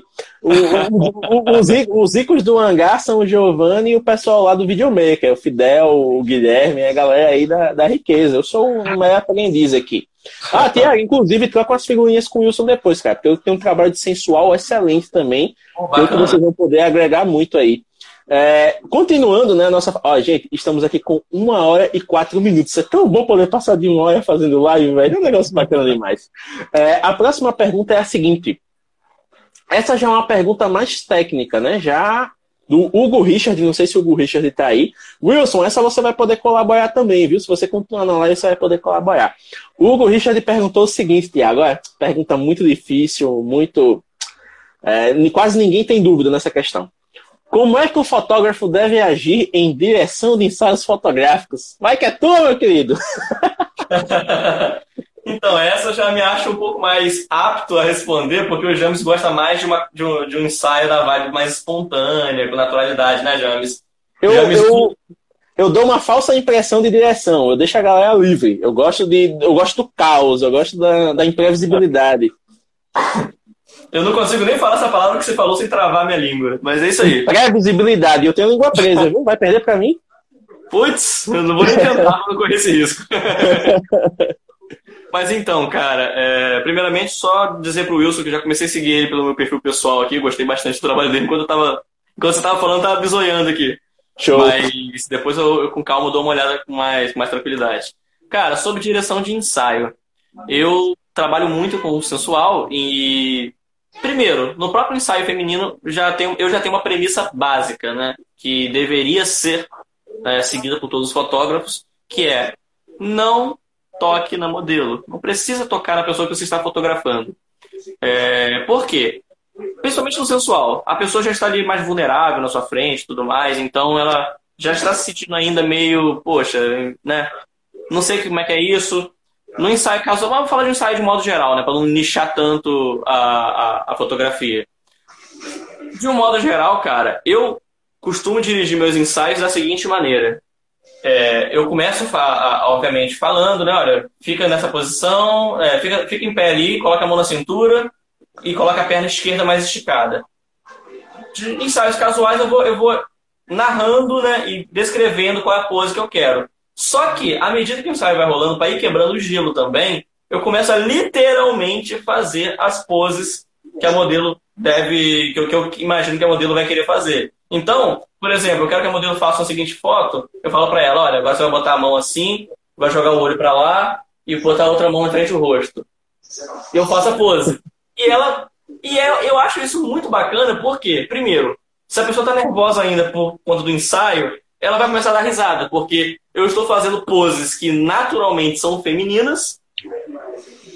É um, é um hétero fazendo poses de, de, de, de uma mulher. Então, isso naturalmente cria um certo humor na hora e isso quebra o gelo. A pessoa não consegue ficar muito tempo travada no nervosismo, ela começa a dar risada e descontrair com as minhas palhaçadas durante o ensaio. E isso se intensifica nas poses sensuais, que eu já imagina, né, como é que fica. Então, assim, é, já é algo que eu, que eu faço para quebrar o gelo. E ao mesmo tempo é, é extremamente produtivo, justamente porque a modelo entende exatamente o que eu o que eu estou propondo, entendeu? Não tem aquela dúvida, ah, mas como assim? Fazer o que exatamente? Não tem aquela coisa de dar dúvida porque ela só ouviu uma informação. Eu vou e simplesmente já faço a pose, ela entende perfeitamente. E aí, depois que ela fez a pose, aí, para não tocar nela, eu falo: levanta um pouquinho mais seu braço esquerdo puxa um pouquinho mais seu ombro para trás. E aí ela mesma vai fazendo na, na, na, direção dela e eu vou, vou narrando. Então, dessa forma, eu consigo o resultado que eu quero sem precisar me aproximar da modelo, sem precisar encostar nela, sem precisar invadir o espaço dela. Dessa maneira eu consigo totalmente é, alcançar o objetivo sem que ela fique desconfortável. E é fundamental que você sempre descreva e sempre faça a modelo chegar na pose que você quer, porque na maioria das vezes sua cliente, a sua modelo, né, para quem não trabalha com moda e não trabalha com modelos profissionais, na maioria das vezes é o primeiro ensaio que ela está fazendo na vida. Ela não sabe como se portar na frente de uma câmera. Você é o espelho dela. O que você fala, o que você faz é o, é o espelho dela. Então, você, em teoria, é quem está dominando a situação. Se você não demonstrar para ela confiança no que você está falando, no que você está fazendo, ela vai começar a se sentir nervosa, vai começar a travar, você vai perceber que ela está travada, vai travar também, e aí vira uma bola de neve. Então a direção de modelo serve para você alcançar os seus objetivos na, na questão da pose, da composição, mas principalmente para deixar a modelo também confortável, dela saber que ela está sendo realmente tratada por um profissional que sabe o que está fazendo. Olha só, isso é muito importante. Até o Wilson chegou aqui, né, e deu uma complementada, né, que ele falou que é bem importante conversar bastante no início do ensaio para pegar referências com as clientes e saber o que ela quer. Né? Exato, né? exato. E, é aquele contato prévio, justamente porque a, a fotografia não é uma imposição, né, do fotógrafo, do, não, a gente vai fazer isso aqui assim, acabou, bora, deita aí, fica de bunda empinada e partiu. Não, a conversa, né? Tem aquela coisa do, do entender o que a pessoa. Ah, a pessoa quer um ensaio mais intimista, então ela quer realmente uma coisa mais expressiva, né? É, é, a pessoa já tem o. o então, são, são várias pessoas que você vai lidar, cada uma tem uma personalidade, cada um tem um desejo com as fotos. Então, por exemplo, né, Tiago, é muito comum no sensual você ter pessoas que vão fazer um ensaio, e mas elas não querem pra publicar para ninguém. Às vezes é um ensaio para que ela celebre a própria autoestima, ou então são aquelas mulheres que querem dar de presente para alguém, né, para o marido, para a esposa, enfim. E, e, fica aquela coisa né, mais implícita, tipo, ela vai criar uma experiência, mas é uma experiência íntima, ela quer se sentir bem fazendo aquilo, sabendo que ninguém além dela e de quem ela vai presentear vai saber. Né? E o fotógrafo é cúmplice nisso. Então, quando o fotógrafo ajuda ela a criar essa experiência, é bem importante, né? E a, a Karina complementou aqui não só no ensaio sensual, mas em qualquer tipo de trabalho. Essa, essa relação de cumplicidade entre o fotógrafo e o cliente, ela é essencial, porque a fotografia ela é construída junto, né? Você vem com aquela coisa em mente, você vem com a sua experiência, você vem com todo o seu estudo ali de composição, de arte, mas o, o, seu papel como fotógrafo é realizar o desejo do cliente ainda. Você está sendo contratado para isso. A pessoa gostou do seu trabalho, ela quer se ver no seu trabalho. Então, como é que ela vai se ver no seu trabalho se você não entende como ela quer se ver? Né? É uma conversa que tem que ser feita ali. Isso é um adendo, tá, Tiago? Eu acho que eu já entendi como foi que você seduziu a Karina. Ela estava te acompanhando um trabalho, aí você fez assim umas poses muito sensuais e ela não resistiu, aí depois vocês começaram a namorar, né? ah, né? Eu, eu olhei para ela fazendo exatamente assim, ó. Ela tá rindo aqui olhando a live. o, o, só para complementar isso daí, cara, é, eu, essa conversa, o, o, Wilson, né? Ele falou que é muito importante. E, inclusive, eu não sei se o Wilson tem esse diálogo também com as suas clientes, mas nesse diálogo inicial é que basicamente eu entendo né, se minha cliente, o que a minha cliente espera do ensaio. Se ela é, basicamente qual é o limite dela, porque para ensaio sensual não necessariamente é um ensaio sem roupa. Você pode fazer um ensaio sensual com uma calça jeans e uma blusa normalmente e ainda ser sensual. Né? O sensual não necessariamente envolve nudez. É, então, eu sempre nesse diálogo inicial eu converso com a cliente para saber o que ela espera desse sensual e qual é o limite dela. Ah, se ela vai fazer, se ela vai fazer uma foto de calça jeans mas sem a blusa, sem a parte de cima, né? É, de costas. Eu quero saber qual é o limite dela. Porque durante o ensaio, quando eu estiver propondo as poses e, e tudo mais, eu não quero extrapolar esse limite que foi conversado lá atrás. Qualquer foto que ouse um pouco mais do que esse limite que foi né, estabelecido lá atrás, nesse primeiro diálogo, é se ela, durante o ensaio, se sentir à vontade e ela me propor. Se me, me propuser, me propor. Se ela propor essa, se ela propor, se ela propor, se ela propor, fiquei com dúvida agora no meu português. Propor tá valendo. propor tá valendo. Se ela, se ela propor isso para mim, porque eu não vou nunca extrapolar aquele limite que foi conversado lá atrás. Porque a ideia de um ensaio sensual ao meu ver, é justamente, né, pelo menos quando eu faço, é oferecer uma experiência única para modelo, para minha cliente. É ela se sentir a, a, a rainha da, da, a Gisele Bündchen durante meu ensaio. Ela sentia a mulher mais maravilhosa do mundo, ela celebrar o próprio corpo dela, se amar por inteira durante o meu ensaio. E as fotos são apenas uma consequência disso. Pelo menos é assim que eu penso. Então, é, não adianta eu tentar fazer alguma foto a mais, que eu acho que vai ficar bacana, mas a modelo se sentir desconfortável, entendeu? É que nem diz o, o primo Taka, né? O seu portfólio não deve vir antes da dignidade da modelo. Né? A dignidade Isso, da, da, da cliente sempre em primeiro lugar. Exatamente. Isso em qualquer tipo de trabalho. É, já que você falou dessa questão de não nicho, eu trabalho numa área completamente diferente do Tiago. Eu faço ensaio, né? não sensual, eu faço ensaio casual, vamos dizer. E eu trabalho com ensaio individual, trabalho com ensaio de casal, muito ensaio de casal, inclusive, os meus melhores ensaios foram com casais. E o que, é que acontece? Geralmente a primeira coisa que vem, olha, é que o meu noivo, meu namorado, ele não gosta muito de foto. O que, é que você pode fazer por ele? Eu digo, nada. Eu não posso fazer nada, eu não vou fazer milagre. A questão é, eu já digo logo, olha, diz para ele ficar despreocupado, porque geralmente homem, principalmente o homem leigo que não tem noção nenhuma de fotografia, na cabeça dele fotografia é o quê? Ele tem a noção de fotografia do universo feminino. Então, quando ele imagina as poses da fotografia, ele imagina as poses das modelos, né? Então, na cabeça dele, posar para foto é ridículo. Por isso que ele tem essa aversão natural à foto. Então, a primeira coisa é conscientizar. Eu já digo logo, olha, o meu ensaio, eu crio uma experiência, né? Que eu não invento personagem. O que vocês vão ver nas fotos são vocês. Então, a pessoa já tem essa afirmação dizendo, pô, bacana. Quer dizer que ele vai, ele não vai passar do meu limite ali, ele vai me respeitar. Então, à medida que a gente vai quebrando o gelo, é que as pessoas elas vão ficando propensas a fazer mais coisas. É, uma coisa que eu sempre digo, eu sempre digo não, pensei nisso agora, mas vou começar a adotar o sempre digo. Existe uma coisa chamada guia de pose, né, Tiago? Você estudando, você já deve ter visto aí uns 500 modelos diferentes de guia de pose. Desde os mais completos, que você paga uma bagatela de e-book para poder baixar, desde aqueles que você encontra tranquilo em aplicativos, em vídeos do YouTube e tudo mais. Você pode decorar o guia de pose inteiro. Você pode dormir com ele ali como livro de cabeceira para pegar por osmose as poses. Nenhuma pose que você propor para duas pessoas diferentes vai ser igual. Sempre vai ter uma variação mínima. A pose, ela é um guia, ela é um, um, princípio para você começar a explorar a foto que você quer fazer. Então, por exemplo, quando você diz para alguém, cruze os braços, por favor, uma pessoa que é militar, por exemplo, ela vai cruzar os braços de uma maneira bem mais imponente do que uma pessoa que, que tem um, um trejeito mais calmo, mais relaxado, mais divertido. A pessoa que cruzar, a pessoa que é mais extrovertida, quando vai cruzar os braços, ela automaticamente vai fazer uma palhaçada. Então são essas microexpressões, essas mini variações que você tem que ter em mente para poder explorar o que a pessoa tem de melhor oferecer para você. então, quando eu digo. Oi? Vamos fazer um experimento, um experimento social aqui agora. No 3, no 3, você apoia a mão no queixo. Um, tá bom. dois, três. Olha aí. Diferente.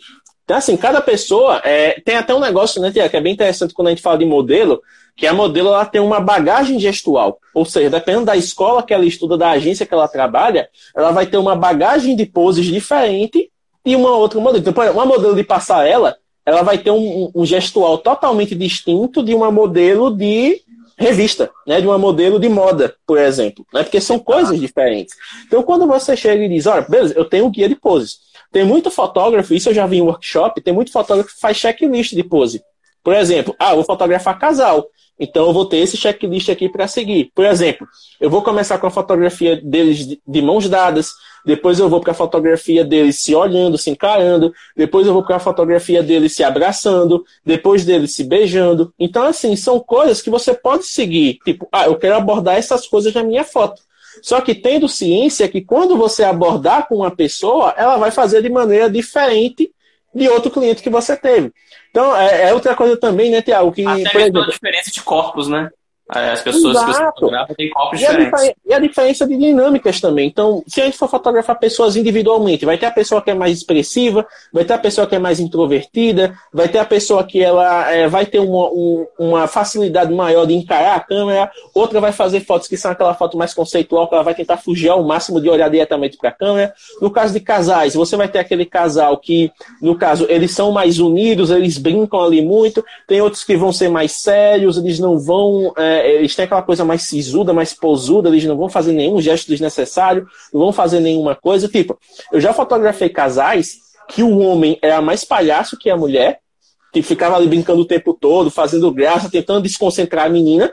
E teve outros casais que eu fotografei que, tipo, o cara não tava dando a mínima pra foto. Sabe quando você sugeria alguma coisa, o cara fazia assim, ó. Puta que pariu, eu vou ter que fazer esse negócio só porque a mulher quer. Então, assim, você faz o seu trabalho, a, a pessoa fica satisfeita, mas você sabe que ela não está na vibe. Então, assim, a, as poses, elas te servem de guia. A direção, né, muita gente tem medo da direção, por quê? Porque acha que a direção é imposição. Acha que vai chegar assim, é, é, é, fulano, com licença, você pode fazer isso aqui para mim, por favor? né? Não, cara, é conversa. Ó, oh, eu queria fazer uma foto assim nesse local, porque vai evidenciar vocês, tudo. Vamos tentar fazer essa pose aqui? A pessoa vai dizer, vamos, né? Uma coisa que eu sempre faço, para casal, mãos dadas. Eu sempre faço um movimento simples. Eu me posiciono no local, eu faço a composição, peço para eles andarem de mãos dadas, se afastando da câmera e depois voltarem em direção à câmera. Eu vou fazendo um plano sequencial. Né? A, a minha câmera consegue fazer 10 fotos em sequência. Então, eu faço as 10 fotos deles indo e faço as 10 fotos dele voltando. Aí você pensa assim: Poxa, James, você vai fazer 10 passos. Tipo, a pessoa está em 10 passos aqui, depois 10 passos voltando. Não vai ficar muito repetitivo, não. Eu nunca tive uma foto repetida fotografando casal em toda a minha vida. Tem um, tem um casal, por exemplo, que eu fotografei eles indo. A menina automaticamente, assim, o cara é mais alto que ela, a menina automaticamente abraçou o braço dele aqui, encostou o ombro, a, a cabeça assim no ombro dele, ficou a coisa mais linda, mais singela. Na outra, o cara veio de mão dada com a menina e, tipo, a gente fez um ensaio às seis e meia da manhã por aí. O cara tava morrendo de fome, velho. Ele comentou alguma coisa com ela que fez ela rir. Então, tipo, eu consegui registrar isso. Então, são particularidades que você faz que você consegue trazer um senso de experiência diferente para a pessoa. Por quê? Porque quando ela olha para o resultado, ela diz: caramba, é a gente. Não tenho que tirar nem pôr aqui. Tipo, ela vai se ver e quando ela compartilhar com alguém, ela vai dizer: ah, é fulano todinho. Então, esse é o tipo de experiência que eu tento trazer para as minhas fotos e esse é o meu senso de direção. Então, a sua direção, ela tem que refletir aquilo que você quer entregar com as suas fotos. Pura e simples. Perfeito, perfeito. Na minha direção, é, uma coisa que eu sempre converso muito com os modelos também antes do ensaio é justamente sobre o corpo, né? Que é uma parte fundamental do, do meu trabalho. Muitos clientes vêm compartilhar comigo, olha, só não fotografa muito é, de um ângulo porque eu não gosto dos meus seios, eu acho ele meio caído, ou não sei o quê. Então eu sempre busco nas minhas direções de, de, de modelo e tudo mais, fazer fotos que o ângulo e a pose valorizem aquela parte que a modelo não gosta nela, porque fotografar uma parte do corpo que ela gosta é fácil, ela já, ela já, já não vai ter muita expectativa com aquilo ali, que ela já sabe que ela gosta.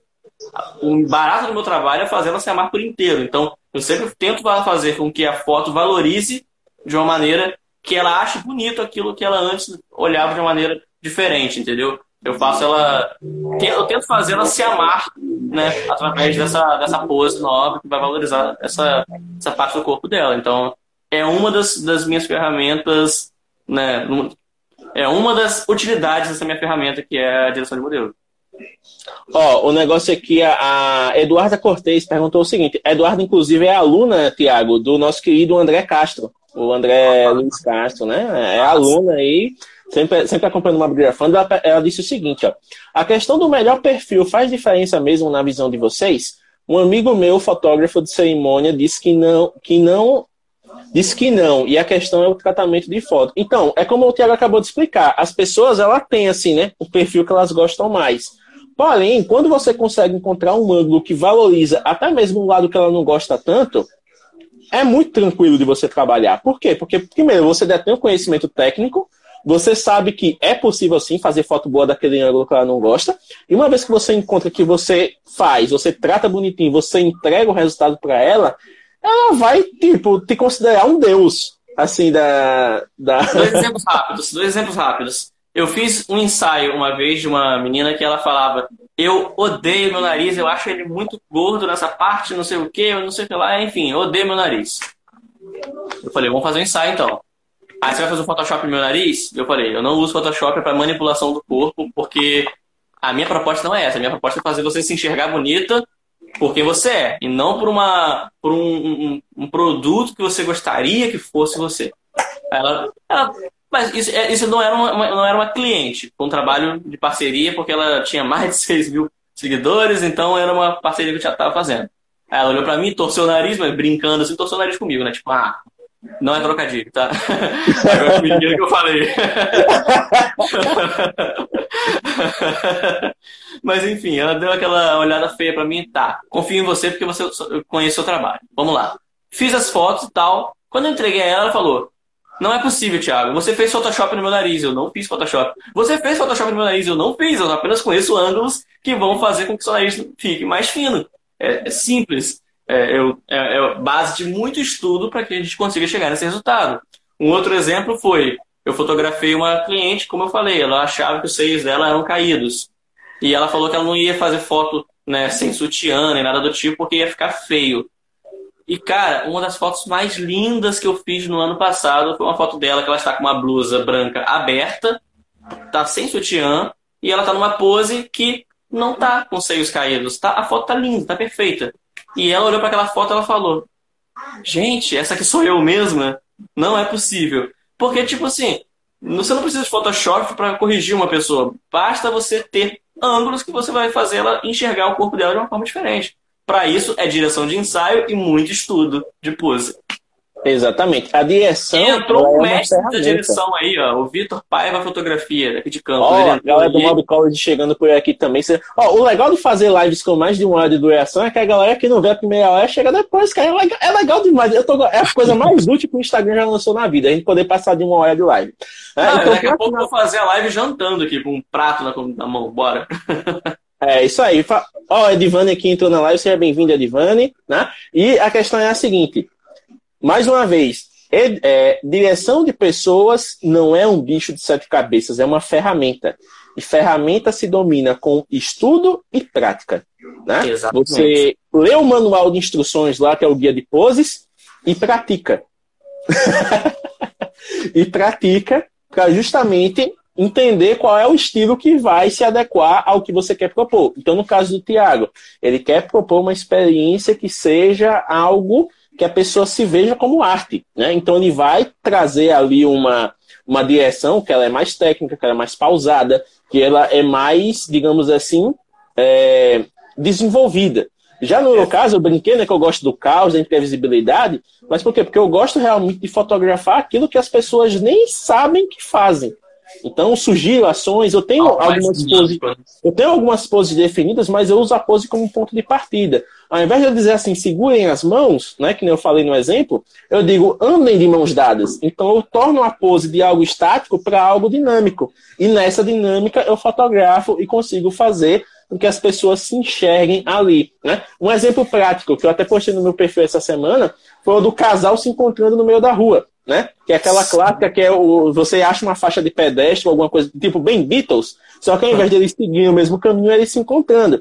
Então, eu tava com um casal que era muito extrovertido, eles brincam com eles o tempo todo. Então, numa foto dessa, qual é o resultado? Você espera que eles venham, se encontrem, se abracem e se beijem, né? Só que, tipo, eu já tava ligado que o, o, o cara ia aprontar alguma palhaçada, então posicionei, fui fotografando a sequência. Quando chegou na hora de se encontrar, ele desviou dela. E ela olhou para a câmera incrédula. Olhou para a câmera com aquela cara de o que acabou de acontecer. E eu consegui fotografar isso. Então é algo que só eles vão ter, porque eles são assim. Além Exato. da foto, além da foto normal deles se encontrando, se beijando, eles têm essa foto de um momento espontâneo que um brincou com o outro. Então isso é a coisa que eu viso é, conseguir com as fotos que eu faço, que as pessoas se vejam e se vejam nas fotos como elas são e gostem disso, né? Porque tem muita Isso. gente que usa fotografia para fugir de quem ela é, para montar um personagem. Isso é válido também, depende muito do que o fotógrafo está propondo ali. Mas o meu estilo de direção, ele é mais autêntico. Eu gosto de fazer com que as pessoas se vejam e gostem disso. E o recurso que eu uso é o dinamismo. É, galera, galera foi ótimo, né? Galera, lembrando que isso que o James falou, isso que eu falei, são práticas minhas, práticas dele, não são regras. São você pode achar uma direção. É, você pode achar uma direção de modelo que seja completamente diferente do que eu falei, do que ele falou, e que seja válido para o seu tipo de trabalho. Então, assim, foram experiências nossas, pessoais, que a gente compartilhou com vocês aqui. Não é uma verdade universal. É, só para deixar isso claro antes de a gente seguir para o próximo tópico. Pronto, a gente tem mais duas perguntas agora para finalizar, né? Então, a, a, a, pergunta de número 5 da lista, mas que na verdade aqui já é a oitava, eu acho que a gente teve né, a interação da galera que foi bem bacana, Que é a pergunta do, do Fabuloso 23, que ele perguntou o seguinte, né? Quais são as nossas considerações a respeito do modo Pro, né, do famoso modo manual dos smartphones, e da capacidade de astrofotografia, né? Então, assim, o Thiago, ele é um cara que domina o modo Pro como ninguém. Eu sou a pessoa mais preguiçosa do mundo para fotografar com celular, porque eu fotografar no automático. Já o Thiago, ele é o cara que está ali no modo manual, se deixar, ele vai explorando o tempo todo, deixa a pessoa esperando cinco minutos lá, mas ele vai mexendo até a, a alcançar a, o padrão que ele deseja. Então, começando nessa parte, Thiago, você que é um cara que já fotografa com modo manual desde o final do Zenfone 3.1, quais são suas considerações a respeito dele? Na verdade, desde o final do Zenfone 5, o primeiro Zenfone eita, 5. Eita, isso é clássico, o opalão. Exato, o processador Intel, beberrão, uma beleza. Eu fotografava no modo Pro daquele telefone, que na época era só modo manual, não era o modo Pro. Na época eu nem pensava em criar o arte registrada, né? Então eu sou fã realmente dessa experiência. Eu sou aquele cara chato, né? Que vai fazendo discípulos, né? A Karina começou a, a, a, pegar o hábito de fotografar no modo manual também, depois de tanto eu falar sobre isso, falar sobre isso. E eu sou aquela pessoa que chega, né? Oi, já ouviu falar da palavra do, do modo manual? Então, é, cara, eu acho que assim, o modo automático é interessante, bacana, é, é mais prático para você fotografar. Só que o modo manual, você vai explorar o máximo que o seu smartphone está oferecendo, entendeu? Então, pô, se eu tô com um telefone de dois mil reais na mão e eu vou só abrir a câmera e fotografar de qualquer jeito, na minha não qualquer jeito, né? Mas fotografar no modo automático, ok, é válido. Mas eu não estou explorando o máximo daquilo que eu comprei. Se eu comprei um negócio que vai fazer, me possibilitar explorar 100% daquilo que eu quero fazer, por que, que eu vou usar só a metade dos recursos, entendeu? Então eu vou no máximo, no máximo do máximo do que aquele telefone me oferece. E eu acredito que foi assim que eu consegui os resultados né, incríveis, na, na, ao meu ver, no meu início de carreira. E eu trabalhei durante um ano com smartphone, fazendo ensaios, e as pessoas não sabiam que eu não tinha câmera. As pessoas, quando me contratavam para fazer foto, eu chegava com, com um telefone e falava, cadê sua câmera? Eu, tá aqui. Hã? É, aquelas fotos minhas no feed são com o celular. Aí as pessoas não acreditavam. Só que eu não falava nada no feed no início, né? De depois que eu. Quando eu comecei a ter cliente, justamente para não assustar, que se eu falasse que era celular, a pessoa cancelava o contrato. Não, não vou mais não. Você não tem câmera? Como assim? Então, assim, quem pegou minha fase de, de hobby sabia que eu fotografava com celular. Quando eu comecei a trabalhar, eu parei de falar que era celular. E eu continuei tendo trabalhos. Então, assim, foi uma experiência bacana, mas eu só consegui aquilo, ao meu ver, porque eu explorava o máximo que o modo manual oferecia. Até porque naquela época eu não dominava a edição. Então, eu tinha que realmente fazer na hora, porque na edição eu fazia o, o, o mais simples possível. Não, e brincadeiras à parte, eu comecei a gostar do modo manual né, desde a época dos Lumias, porque os Lumias eles têm um modo manual que é completíssimo, né? Você arrastava para o lado, aparecia aquele gráfico lá, né, meia luazinha assim, com todas as funções, era um negócio que na época, tipo 2015, 2016 ali, os celulares básicos não tinham, né? Tipo, o modo manual era uma coisa para um celular mais top de linha, e a Lumia, a Nokia não queria saber, ela descia o sarrafo até nos básicos, o 520 é o mais basicão, tinha modo manual, então dava para explorar muito bem. E aí é depois um teve... que a Asus faz hoje em dia, né? Então, aí teve o Pixel Master, né, do Zenfone 3, que no caso, o meu primeiro Zenfone foi o Zenfone 3, né, na época a, a câmera da Azul era Pixel Master, e aí eles tinham esse modo manual muito completo, né, com, com todos os coisas e tal. Então, eu sempre gostei muito da maneira como as empresas, elas é, começam a trabalhar o modo manual para justamente dar mais liberdade para o usuário, que é o que você falou, é, é a possibilidade de você explorar o celular da maneira que você quiser. Até o Victor, né? Ele perguntou aqui, o Victor, ele perguntou uma dica de app para fotografar. A questão é a seguinte, Victor. como eu sempre usei é, Zenfone, e o modo manual do Zenfone é bastante completo, eu nunca precisei de outro app. Então eu não sei nem para onde pende app de, de câmera manual no Android. Não sei, talvez se o Thiago tem experimentado algum outro, mas app de câmera manual eu nunca precisei baixar. Então é uma Cara, informação que eu vou ficar te devendo. Eu estou há seis anos na Asus, eu também não tive necessidade de explorar um aplicativo de, de câmera manual justamente por isso, porque eu, no, no telefone mais básico que eu tive, que foi o primeiro Zenfone 5, já tinha o modo manual, então assim, eu me acostumei com a, a, a, o aplicativo nativo de câmera do próprio Zenfone, entendeu? Mas tem muita gente que utiliza a Gcam, né? Eu não sei como é que funciona. Não, agora. a Gcam, ela não, é, a Gcam é automático, cara. Ela não permite você trabalhar tanta coisa assim, não, também. É tudo na fotografia computacional ali. Você só faz, é. no caso, o, o ajuste básico de, de exposição básico. e tal. Mas modo manual, manual, eu não recordo de ter, a não ser que eles tenham colocado da versão 8 para cima. Não, então, eu, não falei, eu sei que é porque a galera, como a galera consegue resultados tão bacanas né, com, com o Gcam, eu não, não, não sei. Eu não, não sei é, é porque a Google faz, um, faz miséria com a fotografia computacional, né? É algoritmo processando a imagem ali. Então eles fazem um, um ajuste fino que é um negócio bem louco. Mas então, no caso do iPhone, né, aí. já que o iPhone ele não permite você usar de maneira nativa um modo manual, você tem que baixar um aplicativo à parte, o pessoal usa muito o Procam, né? Procam é um aplicativo que a galera usa muito, o Holiday, acho que é Holiday o nome, é, e tem também o Neuralcam. Isso no iPhone, né? No iPhone, exatamente. A galera usa muito esses três aplicativos para poder ter resultados melhores, até para fazer longa exposição também, né, usando o iPhone. Então eles usam esses aplicativos. No caso do Android, eu lembro que tem o Open Camera, que é um aplicativo feião de interface, mas que ele é bem completão e é gratuito. Então você consegue já baixar e ter um, um, um, alguns recursos bem mais interessantes para controle manual. Mas se você usa ASUS, Samsung também, a Samsung tem um modo manual que costuma ser bem completo, até para vídeo, né?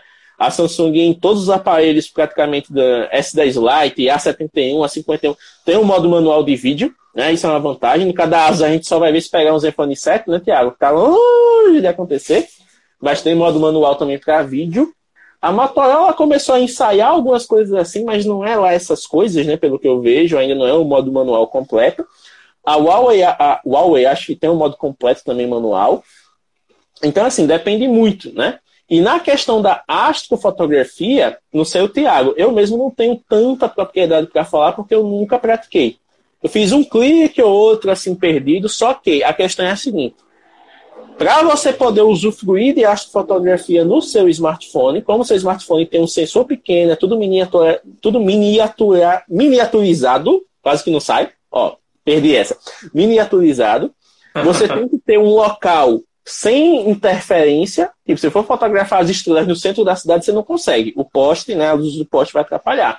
Você tem que ir para um local mais afastado e ter um celular que permita você fazer longa exposição de até 32 segundos. Porque aí você consegue ali regular bonitinho e fazer. A Huawei, se não me engano, tem alguns modos que ajudam, né? Tem um modo de, de, de, de seguir o rastro das estrelas, tem um modo também que faz uma, uma exposição mais longa, até eu lembro que o Gustavo postou lá no grupo é o Gustavo Ponteiro, que ele conseguiu uma exposição de 30 minutos, então o celular esquentou pra caramba, caramba. mas ele conseguiu. É, é, é, é a Huawei tem um negócio que é cabuloso. Maldito Trump, maldito Trump tá que barrou. Eu tô imaginando Maldito... que você falou 30, eu falei, bom, 30 segundos já tem, pô. Você veio com minutos, 30 minutos. Ele, ele, ele, me mostrou, eu fiquei assim, é, foi o primeiro celular que eu vi que fazia algo do tipo, né? Tá maluco? Aí, aí você pergunta, ah, James, mas eu consigo fazer com Gcam, velho. Lembra do, do, da polêmica que a Huawei no modo Lua, ela fazia uma maquiagem na Lua, tipo, é, quando você pega vai fazer uma foto da Lua, né? Você aponta, vê aquela bolinha branca ali e fica. Então, qual é a suspeita da época? É que quando você dava o zoom na Lua que você fazia, o algoritmo né, do celular de processamento identificava que aquilo é uma Lua, então ele usava fotos que ele já tinha para determinada lua para fazer uma maquiagemzinha ali da definição. Não sei se isso é verdade, mas foi uma polêmica. Então, no caso do. Ah, não, eu, só, eu faço com a Gcam. Velho, você com seu Redmi Note 7, com seu Xiaomi Basicam, com seu Motorola One Zoom, Moto G e tal, com, com Gcam, vai fazer uma astrofotografia? É algoritmo. É bruxaria o que a Google faz, mas se você for fazer questão de qualidade, de captura, de sensor, de tudo, o resultado de, desta fotografia de um celular nunca vai ser compatível com uma câmera DSLR, com uma câmera mirrorless com uma lente adequada. Porque o pessoal em câmera, eles conseguem fazer exposições que são coisa de louco. Os caras conseguem fazer exposição, se quiser, de horas. Horas de exposição. Coisa que o celular nunca vai fazer sem fritar o sensor e ficar inútil. Tipo, você vai ficar com peso de papel. Quando você acabar, ainda vai perder a foto, porque o celular vai morrer. Morrer, sabe o que é morrer? Só vai dizer assim, no céu tem pão, morreu, vai, vai pro, limbo do, do, dos smartphones. Então, assim, dá para fazer? Dá. Mas eu ainda considero a astrofotografia em celular RTA, recurso técnico alternativo. Então, assim, você faz, mas duvidando se é. Entendeu? Você faz duvidando se é, porque pode eu ser. Eu já fiz uma longa exposição com, o meu, meu afinado Zenfone 3.1. Eu fiz uma longa exposição na, na roça e tal, então não tinha luz da cidade, nem nada do tipo. E para pegar as estrelas mesmo no céu e tal, uma foto bacana, ok, mas nada surpreendente assim para ser motivo de postar no feed ou coisa do tipo, entendeu? Então, foi, foi uma foto, foi uma experiência legal, foi só explorar um dos recursos do telefone, mas nada fora disso. Não tive muita experiência para falar mais sobre astrofotografia. Pois é, galera, se vocês quiserem realmente aprender mais sobre astrofotografia e tal, e sem falar o seguinte, a galera que faz astrofotografia em câmeras, além dessa exposição gigantesca que eles fazem, eles fazem, sei lá, de 100 a 200 fotos daquele local lá, com a definição tudo, e depois eles usam um software que faz uma técnica chamada de empilhamento, sabe? Eles vão pegar essas 200 fotos, eles, o software vai empilhar ele vai ler ali o que é que tem de estrela tal, ele vai realçar tudo. Então, aquela foto que você vê bonitona da galáxia tal, não é uma foto que a pessoa Só. foi, botou no tripézinho, clicou e, nossa, tá perfeito. Não, é resultado de 100, 200 fotos às vezes, que os caras empilham, e aí esse empilhamento realça todos os detalhes de cada foto e forma uma foto de alta definição, que é a coisa mais soberba do mundo, né? Então tem que ter também essa questão do, do conhecer o bastidor.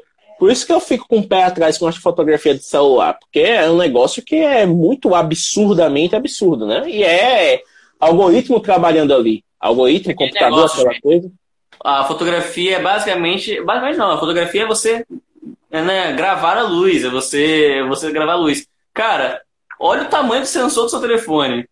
Para você capturar luzes que estão a, a, a milhões de quilômetros da gente é uma coisa absurda. Então, é por isso que eu já estava falando sobre isso.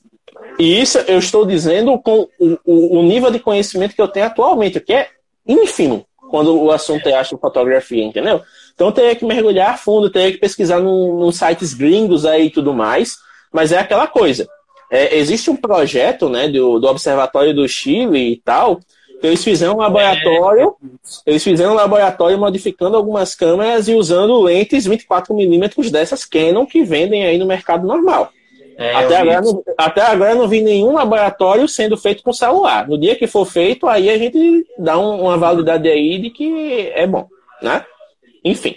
E para finalizar, Tiago, essa pergunta é outra pergunta que foge um pouco da nossa alçada, mas que é interessante de falar aqui, porque muita gente tem curiosidade.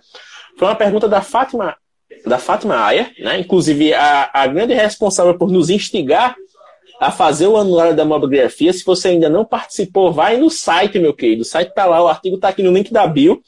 Responde o questionário, porque já temos mais de 35 respostas. Estou animado, uma, uma resposta muito positiva nessa primeira semana. E a meta são 250 até o fim de novembro. Então, por favor, nos ajude a fazer o estudo mais completo sobre fotografia mobile no Brasil. E a pergunta da Fátima foi a seguinte: Quais são os principais critérios avaliados em concursos de fotografia? Tiago, você já participou de algum concurso de fotografia na vida? Cara, eu nunca participei, não. E o mais legal é que quando eu li essa pergunta, nas três vezes que eu li esse questionário, eu juro que eu li curso de fotografia. aí agora, olhando de concurso, falei, opa, fui pego de surpresa, calma aí. é, mas é concurso. Eu já participei de alguns, mas sem muito sucesso. Mas a questão é a seguinte, né? Independente do tipo de concurso, existem alguns parâmetros que são esperados de se ver lá. Que assim, eu depende da. Se fosse uma observação antes de você continuar, é, eu vou falar depois de outro ponto de vista, que eu não participei de nenhum concurso como fotógrafo, mas já participei como jurado. Bom, então vai ser perfeito para essa parte aqui. Continua então, não, o negócio é o seguinte: a única maneira de você saber quais são os requisitos de um concurso é você ler o bendito do edital. Não adianta você tentar adivinhar o que é que os jurados vão avaliar. Tá no edital. Sabe o edital? Tipo, concurso tal, lê aqui as regras. Você vai ter que ler aquilo de cabo a rabo para entender o que as pessoas vão pedir. Porque, por exemplo, nesse edital vai estar lá o tipo de equipamento.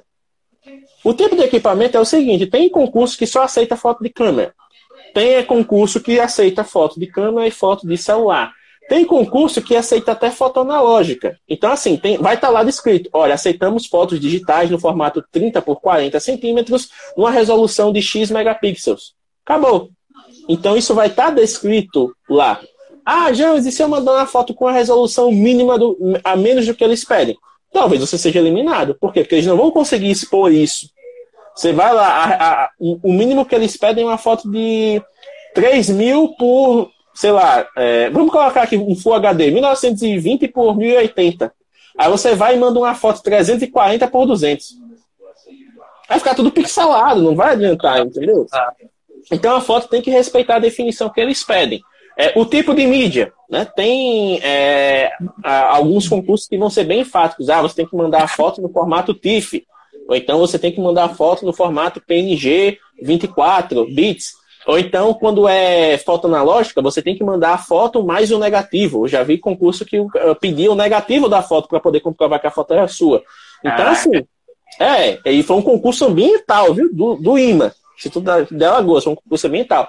Então, assim, o tipo de mídia também vai ser do concurso. Tem concurso que vai dizer assim, ah, eu quero que você mande a foto impressa e papel de alta qualidade, se vira aí. Você envia se quiser, você não é obrigado a participar do concurso. Né? Então, as regras estão lá para quem quiser participar. Se você vai participar, tem que ser dentro desse critério. Aí você tem a questão da avaliação. Nossa, mas como é que o, os, os caras vão avaliar? Critérios estéticos. Isso vai ser dentro da vivência de cada jurado. Né? O Tiago vai poder expandir isso daqui a pouco, porque ele participou como jurado.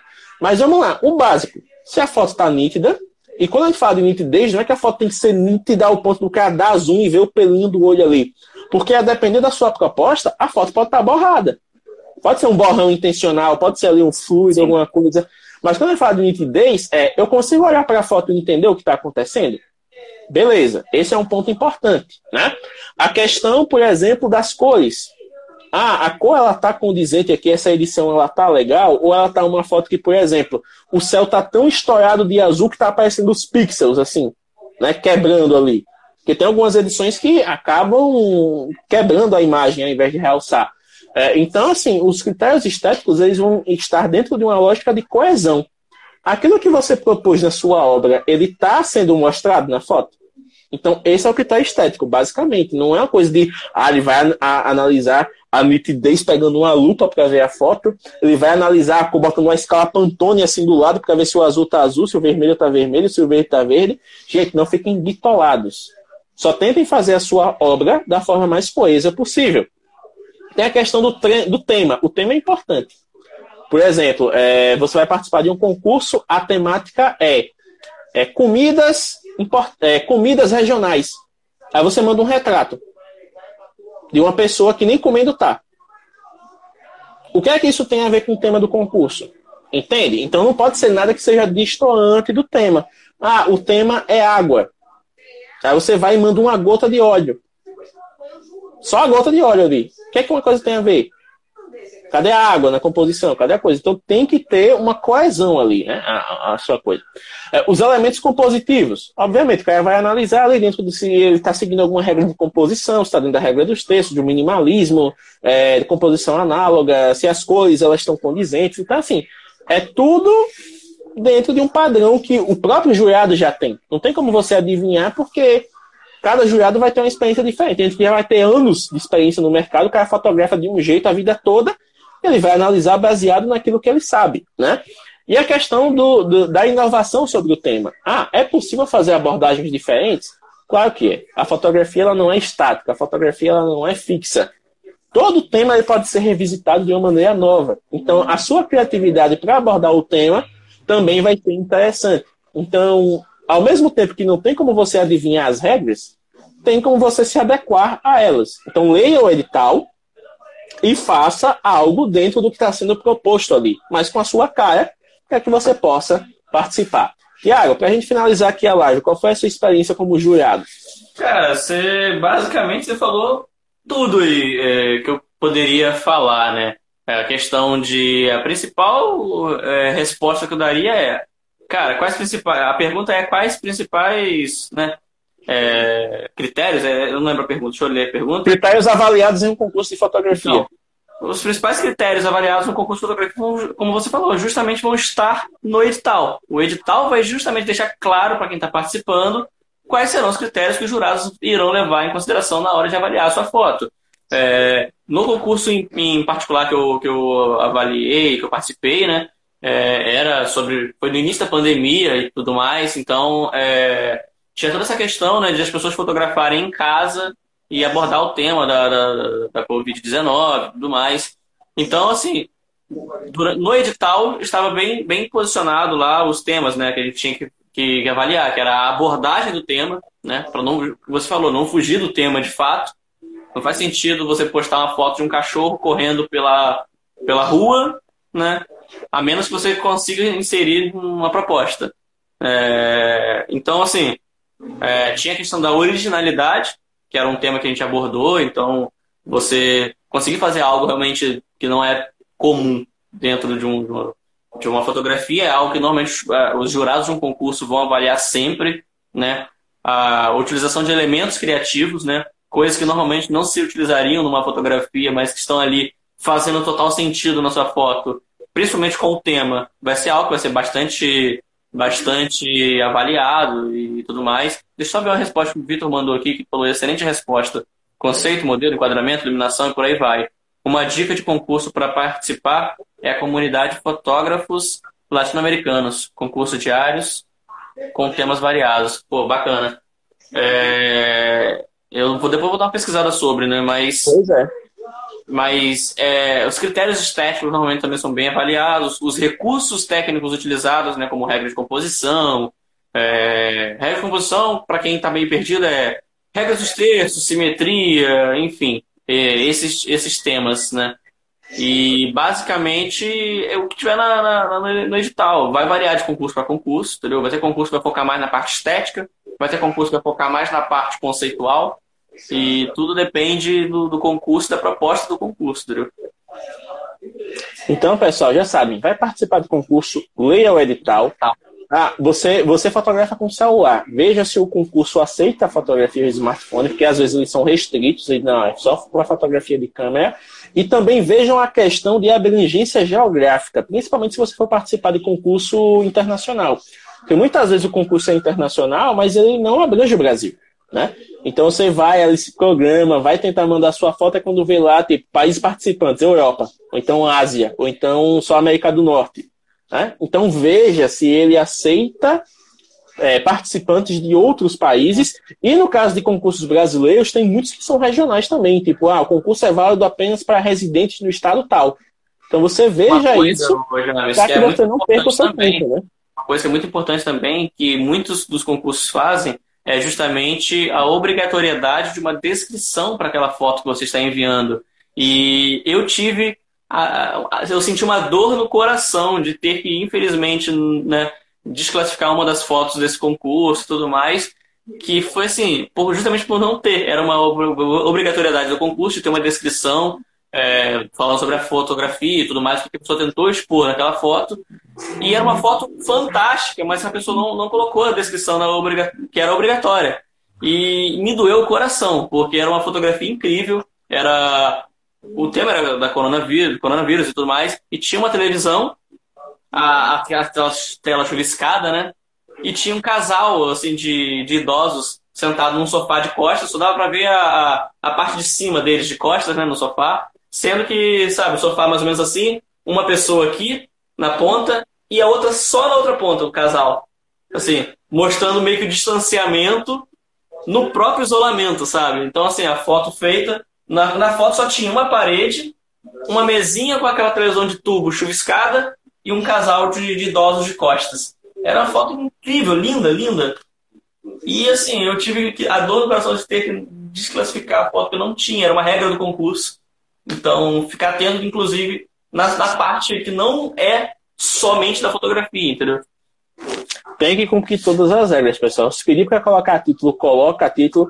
Ah, eu não tenho o costume de colocar título nas minhas fotos, então não participa do concurso, cara. Não pode fazer nada. É regra, né? Se você não, não, se você não se adequa à regra do concurso, não espere ser avaliado, porque é, vai acontecer o que o Tiago falou.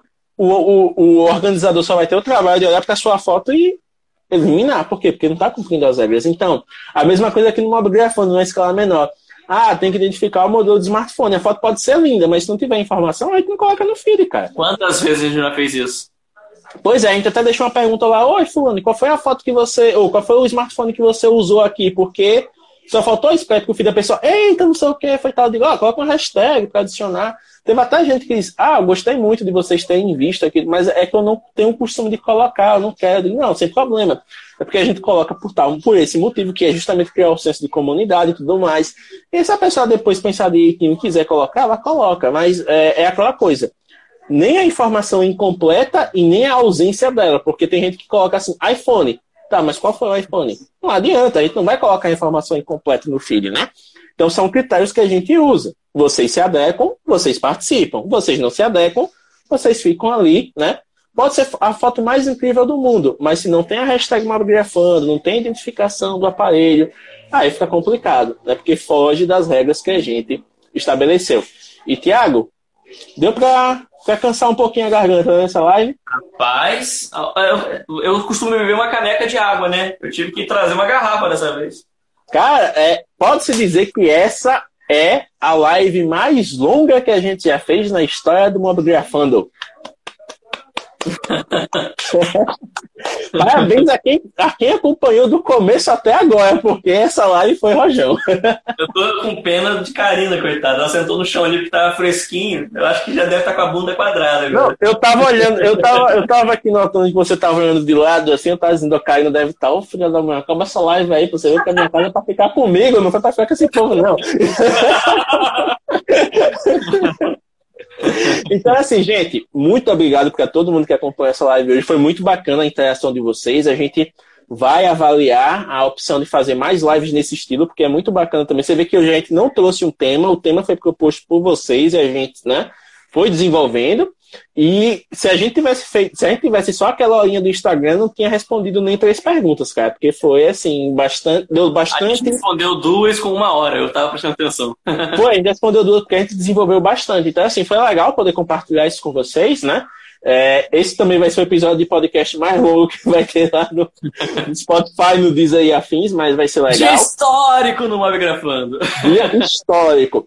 E aí, mais uma vez, muito obrigado a todo mundo que participou, que enviou pergunta antes, que enviou pergunta durante a live, que fez comentário, né? Teve muita gente bacana aqui, o Wilson, o Victor, o próprio David que apareceu aí em alguma na parte que a gente estava respondendo a pergunta dele. Aí o pessoal que interagiu aqui, a Eduarda, que está aqui já mandando joinha e tudo mais. Então, gente, semana que vem voltamos com mais uma live da casa. E vamos correr atrás dos convidados maiores para a gente encerrar o ano aí com chave de ouro, né? Então, já sabe, e é isso aí. Um abraço, um bom final de semana. Amanhã tem um juízo para quem for votar, né? Votem consciente, escolham aí uns candidatos que vão realmente trabalhar em prol de vocês. Porque é aquela coisa, por mais que dê desgosto, a gente pensar assim, putz, vou perder um domingo em época de pandemia para fazer essa putaria aí. Porque, anotem, depois que acabar a eleição, vai tudo voltar para lockdown. Se, vi, se ligue, vai fechar, vai ser tudo na, na, na base da cara de pau. Político é, é fogo.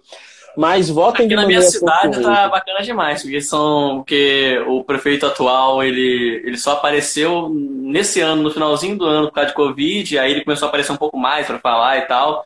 Os dois principais que estão concorrendo para assumir o lugar dele, né? Embora ele esteja tentando a reeleição, ele está bem longe das pesquisas, então os dois principais, do nada, um deles às vésperas da, eleição foi impugnada a candidatura dele. Tá uma zona, minha cidade. A minha cidade tá uma zona. Tá uma zona. Mas também esperar o quê? De um estado onde os cinco últimos governadores foram presos, né? Você viu o último vídeo do Porta dos Fundos, cara, que é justamente das eleições de Rio de Janeiro? Ah, não vi não, mas eu vou são, dar uma olhada. São, são, são os candidatos dizendo assim, esse cara, é tipo, é, o candidato fulano tem uma igreja, nunca pediu o voto dos fiéis e quer dominar e quer se eleger no Rio de Janeiro, é totalmente despreparado. Aí chega outro e diz: não, mas esse candidato aqui ele declara os impostos dele certo, compra imóveis pagando financiamento, dando entrada, é totalmente incompatível com o que o público espera, porque é um prefeito. Foi uma ironia muito bem feita, velho. Eu gostei demais do vídeo, depois eu mando pra você, pra você ver. E só pra fechar, né? Votem consciente, escolham aí os candidatos que realmente vão trabalhar em prol da cidade, porque assim, uma cidade que se desenvolve também ajuda o nosso lado criativo, porque a gente vai ter o que explorar depois, né? Uma cidade feia, mal acabada, caindo aos pedaços e com gente insatisfeita, meu amigo. Não tem público que dê conta, né? Porque assim, quando você mora numa cidade bonita, na cidade que tem os locais legais, bem cuidados, se você trabalha com externa, as pessoas vão querer usar esses locais e você ó, vai faturar. Então, tem que pensar nessa questão aí, né? Isso aí. e é isso, vai lá namorar que você tá precisando. Vou aqui também falar com o mozão se ela não tiver dormido já. E é isso, nada, pessoal. Um abraço. A gente compartilhar a melhor experiência da vida, que é comer. Aí tá certo. Um bom final de semana para vocês e até a próxima. Lembrando, site novo tá no ar. Confiram também que tem vídeo novo com o tripé cabuloso que eu comprei. E participem do Anuário da Mobigrafia. O link está na bio, tem post, tem tudo, tem a galera das outras comunidades ajudando também.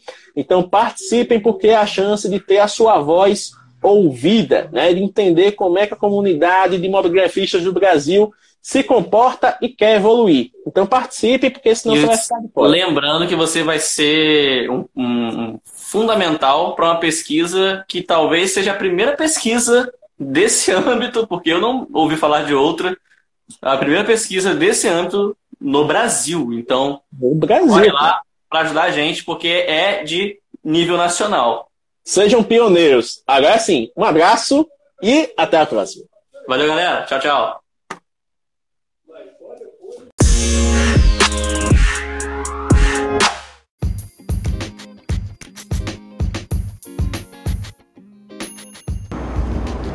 Muito obrigado por estar conosco aqui no Mobcast, o seu podcast sobre mobgrafia. Compartilhe este episódio com outras pessoas para que elas possam aprender sobre o tema e envie a sua mensagem de voz para participar dos próximos episódios.